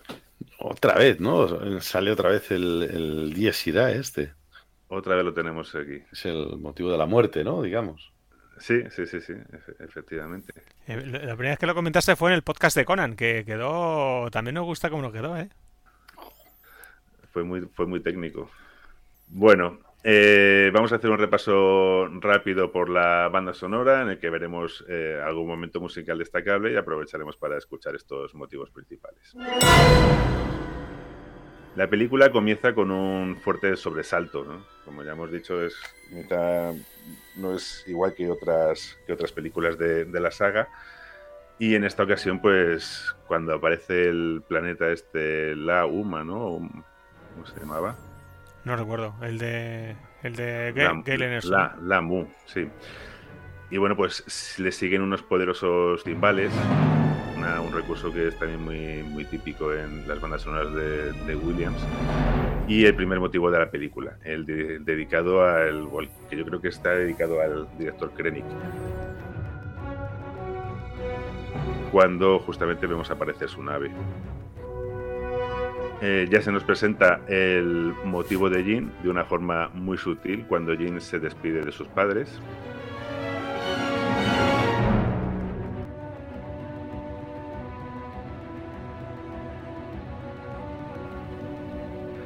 Este es un motivo que va a ser dominante a lo largo de la película. Eh, la figura musical que inspira este motivo ya fue utilizada por John Williams, como comentamos en el episodio 4, después de que Luke y Obi-Wan vean el mensaje de Leia, cuando Obi-Wan le está diciendo a Luke que ya está muy viejo para luchar con el Imperio, pues ahí justamente aparece esa, esa figura ¿no? de, las primeras notas del motivo de, de Jean. Es una preciosa y versátil melodía en modo menor, inspirada también en el Dies Irae, y en su forma original resulta bastante melancólica, reflejando el interior de, de Jin. Pero Giacchino puede moldearla a su antojo para convertirla en un tema de acción o incluso en una fanfarria. Me encanta cuando dices fanfarria. es que fanfarria es una palabra graciosa. Eh, vamos a escuchar el motivo de la esperanza justo cuando en la película Sao Guerrera rescata a Jin y sincronizado con las, las letras del título de la película.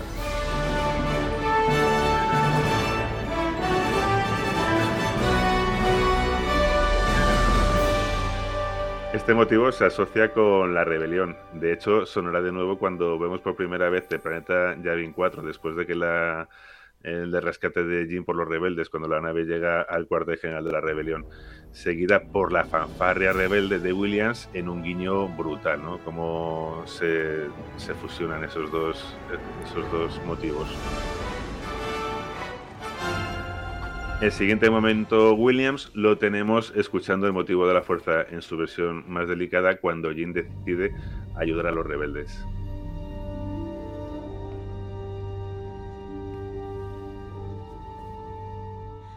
Y a continuación, uno de los momentos musicales de la banda sonora más impresionantes cuando la nave despega con los tres protagonistas de la base rebelde. El tema en el disco es Trust Goes Both Ways y comienza con el motivo de Jin en su versión más melancólica que va subiendo de intensidad y llegando a su máximo esplendor eh, le sigue el tema de la fuerza, pero esta vez en una versión mucho más épica que la anterior para dar un a la aventura.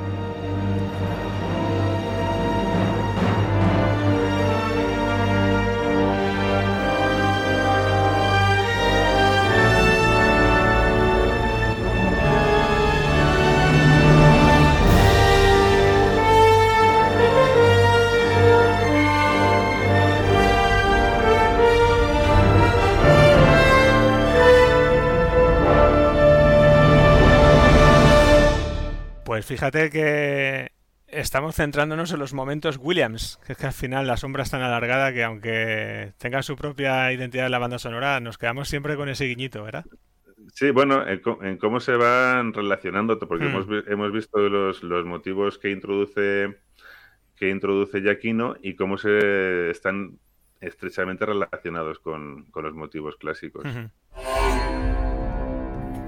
Bueno, esto sí que es una novedad. Eh, también a continuación vamos a escuchar en este tema eh, un- lo poco de sintetizado que tiene la banda sonora, que es casi enteramente orquestal, y se usa en la película para la representación de Sao Guerrera y su banda, ¿no? reforzando esa imagen más salvaje que transmiten. Y que es medio robot, ¿no? Quizá con eso de los sintetizadores te deja ver que tiene un- una pierna de, que es Las medio dos, cyborg, las dos, ¿no? las dos tiene. O las dos piernas. Es, es el Darth Vader de, de la rebelión. Claro, claro, es más máquina que hombre, efectivamente. Incluso respira igual y el sonido, el, el efecto de sonido es el mismo. Recordad. Yo creo que eh, Robocop copiaron a Darth Vader. Pues posiblemente. Es posible, es posible. posiblemente. Yo es que eh, con el personaje de So Guerrera, aparte de la, del doblaje, tengo un problema, es que no me gusta nada el actor. O sea, a mí Forrest Whitaker... A mí sí me mola. Es que es demasiado reconocible en cualquier papel, macho. Tiene, tiene una cara tan característica que. Sí, bueno, tiene, tiene pues ese, ese defecto, ¿no? Del párpado caído. Pero es que me da la sensación de que es un tío que todos los personajes los hace iguales, ¿no? O sea, Hmm. me parece poco expresivo, ¿no? Siempre tiene esa misma sensación ahí del ojo así medio caído. A mí me parece un actor solvente, tío. Yo, yo como secundario para una peli... Ah, Es un secundario que puede resolverte alguna cosilla, pero aquí, yo no sé, yo habría hecho otro, otro tipo de So Guerrera. A mí So Guerrera, si vas a tirar de él para meterle en, en Rebels, ¿no? Habéis dicho que salía Clone Wars. en Clone Wars. En el, el juego hay un juego de ordenador que es el Jedi Fallen Order, que también sale So Guerrera. Eh, O sea, vas a tirar de él en más. Ocasiones y en todos ellos sale con la estética de, de este Forrest Whitaker. Pues no sé, no, a mí no, a mí no me, no me convence, no me gusta, no me gusta nada. Sí, la, ver- la verdad es que, y ya dejamos a David continuar, entre, en- entre el original de Clone Wars y coger a Forrest Whitaker hay mucha diferencia. Pero bueno, no sé, a mí sí me mola. ¿A quién hubieras puesto, José? Seto, ¿qué hubieras puesto? A Will Smith, pegando bofetones. Mm. ¿De So Guerrera? No, si quieres poner a un actor de color, mm, Denzel Washington quizás esté demasiado, Uf, quizá pueda estar un poco por encima del papel, pero, pero es un actorazo como la copa de un pino. Will o sea, Smith, Will no- Smith, no dudéis. Will Smith, No, tío. se lo come también el papel. No, Will Smith es demasiado joven, quizá un Bueno. poco más mayor. A mí Denzel Washington me hubiera parecido un buen un tío que lo había, lo habría hecho bien, igual que lo hizo bien Samuel L. Jackson de Mace Windu.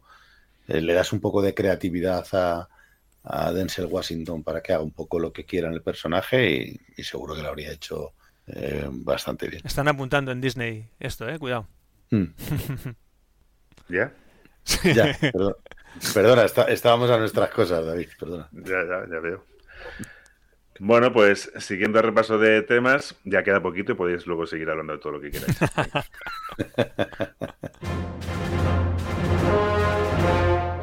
En When Has Become Now vamos a escuchar por primera vez el motivo que Giacchino crea para el Imperio, pedazo de marcha imperial, que está sincronizado en la película con la primera aparición del Destructor Imperial y de la Estrella de la Muerte. Este es uno de los temas que después de ver la película me tiró dos días silbándolo. ¿eh?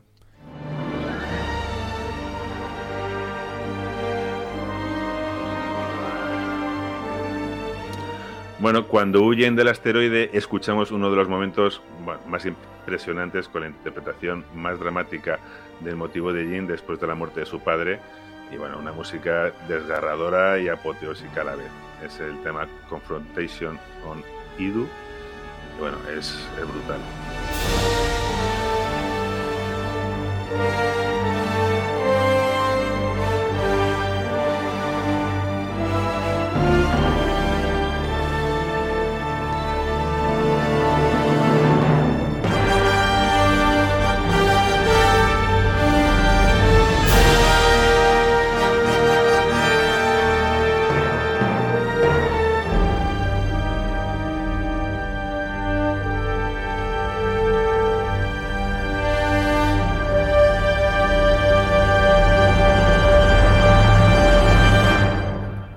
Momentazo musical de nuevo con la aparición de Vader y el motivo clásico en Krennic's Aspirations.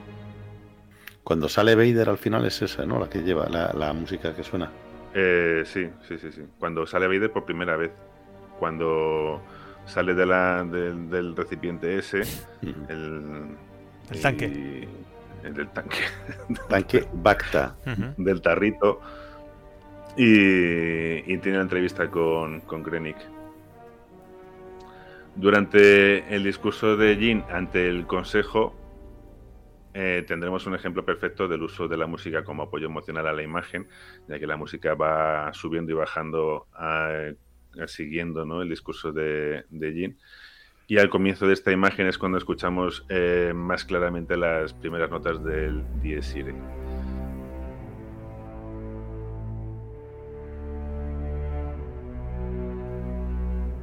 Durante los preparativos del ataque, escuchamos algo que también es recurrente eh, en este tipo de películas, el tema Rock One, y es un tema con un estilo de marcha militar, ¿no? un recurso que, también utiliza Williams en escenas similares, ¿no? como están ahí preparando con ese musiquilla militar eh, de fondo. ¿no?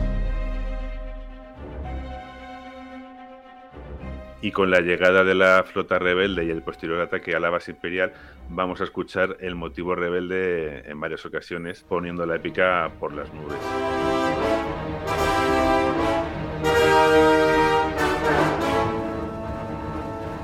Otro motivo que se repite mucho es el de Chirrut, que aunque no lo hemos mencionado al principio, pues es un tema que transmite la mística del personaje y que, bueno, pues e-, evoluciona hasta una versión en la que se fusiona en determinada manera con el motivo clásico de la fuerza cuando Chirrut consigue llegar hasta el interruptor, ¿no? esquivando los, los disparos. Y bueno, pues si vas viendo un poco la evolución del tema a lo largo de la película, también es un, es un trabajo muy, muy delicado.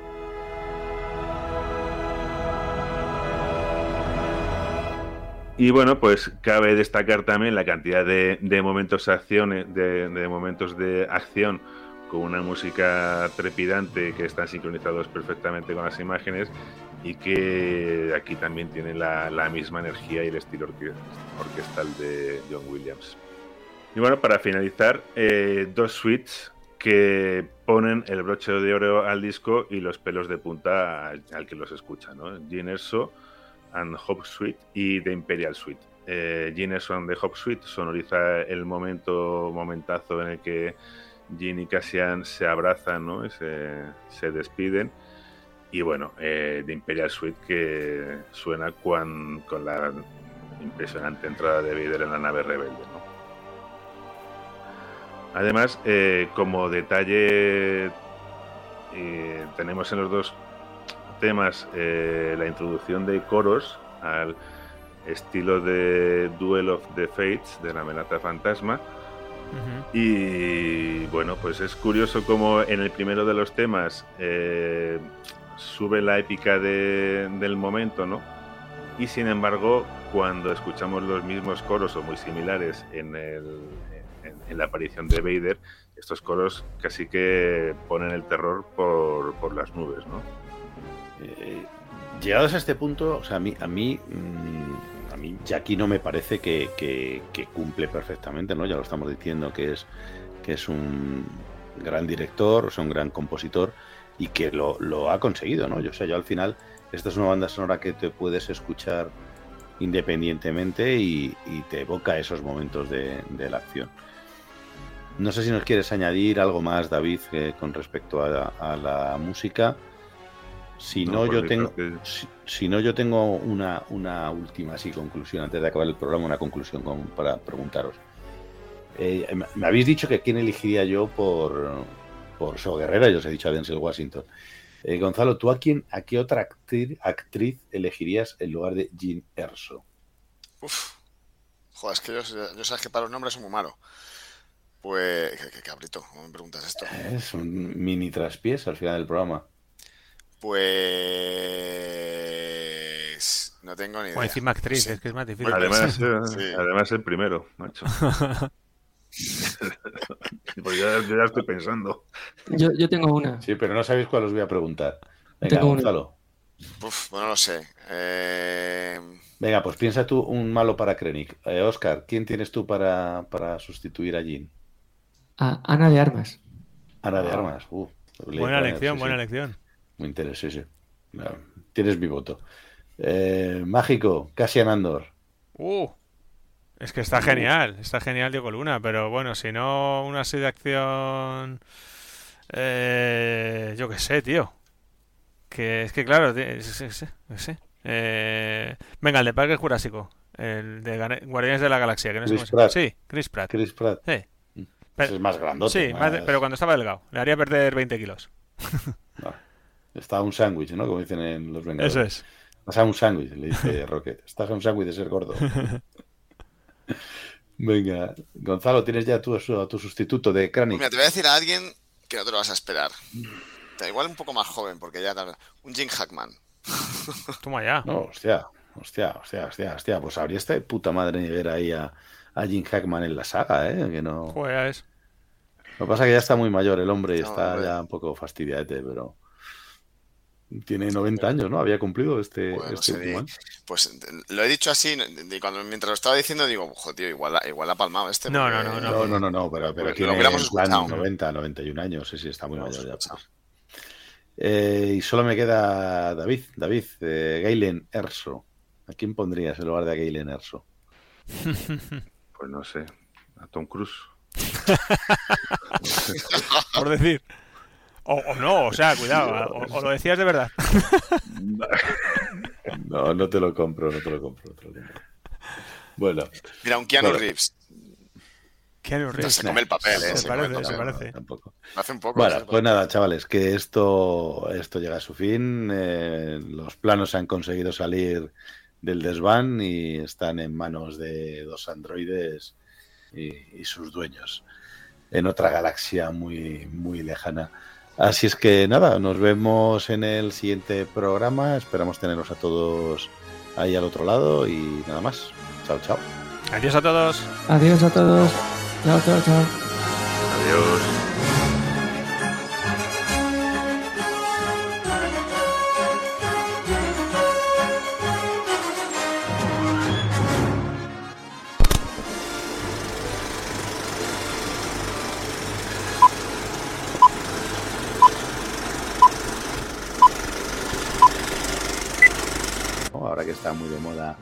Tema Rusia-Ucrania, ¿no? A alguien, se le ha caído una pelota. Están terminando de construir la estrella de la muerte. Sí, sí. Están terminando de Están dando martillo- los están cuatro dando- últimos clavos que quedaban por poner. Dando martillazos. Son los últimos de la estrella de la muerte. Están ahí los ñapas del imperio. Y se oye, Paco, ya está. Recoge que no vamos. Con oye ahora. Bueno, no ten cuidado porque te está apuntando la estrella desde la cabeza, ¿eh? Ahora se te oye abajo. Hostia, no he dicho lo que salía boca abajo. Luego lo digo. Después del rescate de Jim por los rebeldes, cuando la nave llega al cuartel general de la rebeldía. De la rebeldía. O de los, re- de, El día. de los rebeldes. De la rebelión. Lo hemos entendido, lo hemos entendido. O sea, es que es que yo ¿La rebeldía? De la rebeldía. Es que mañana es feriado. está nervioso. Ay, madre. Eh, La, la, música es un poco así, ¿no? Perfecto. bueno, No te- no te hemos eh, entendido. A ver, la, Eh, hay mucho ruido aquí. Ah, En mitad de vale, la vale. batalla. Bueno, eh, pues eh, efectivamente eh, en est- a Giacchino pues se le plantean eh, dos grandes restos. Por un lado, eh, Perdón, perdón, perdón. Repite, repite. El Eh, eh, repite. Que ha dicho grandes restos. Molt bé, A chavales, molt bé.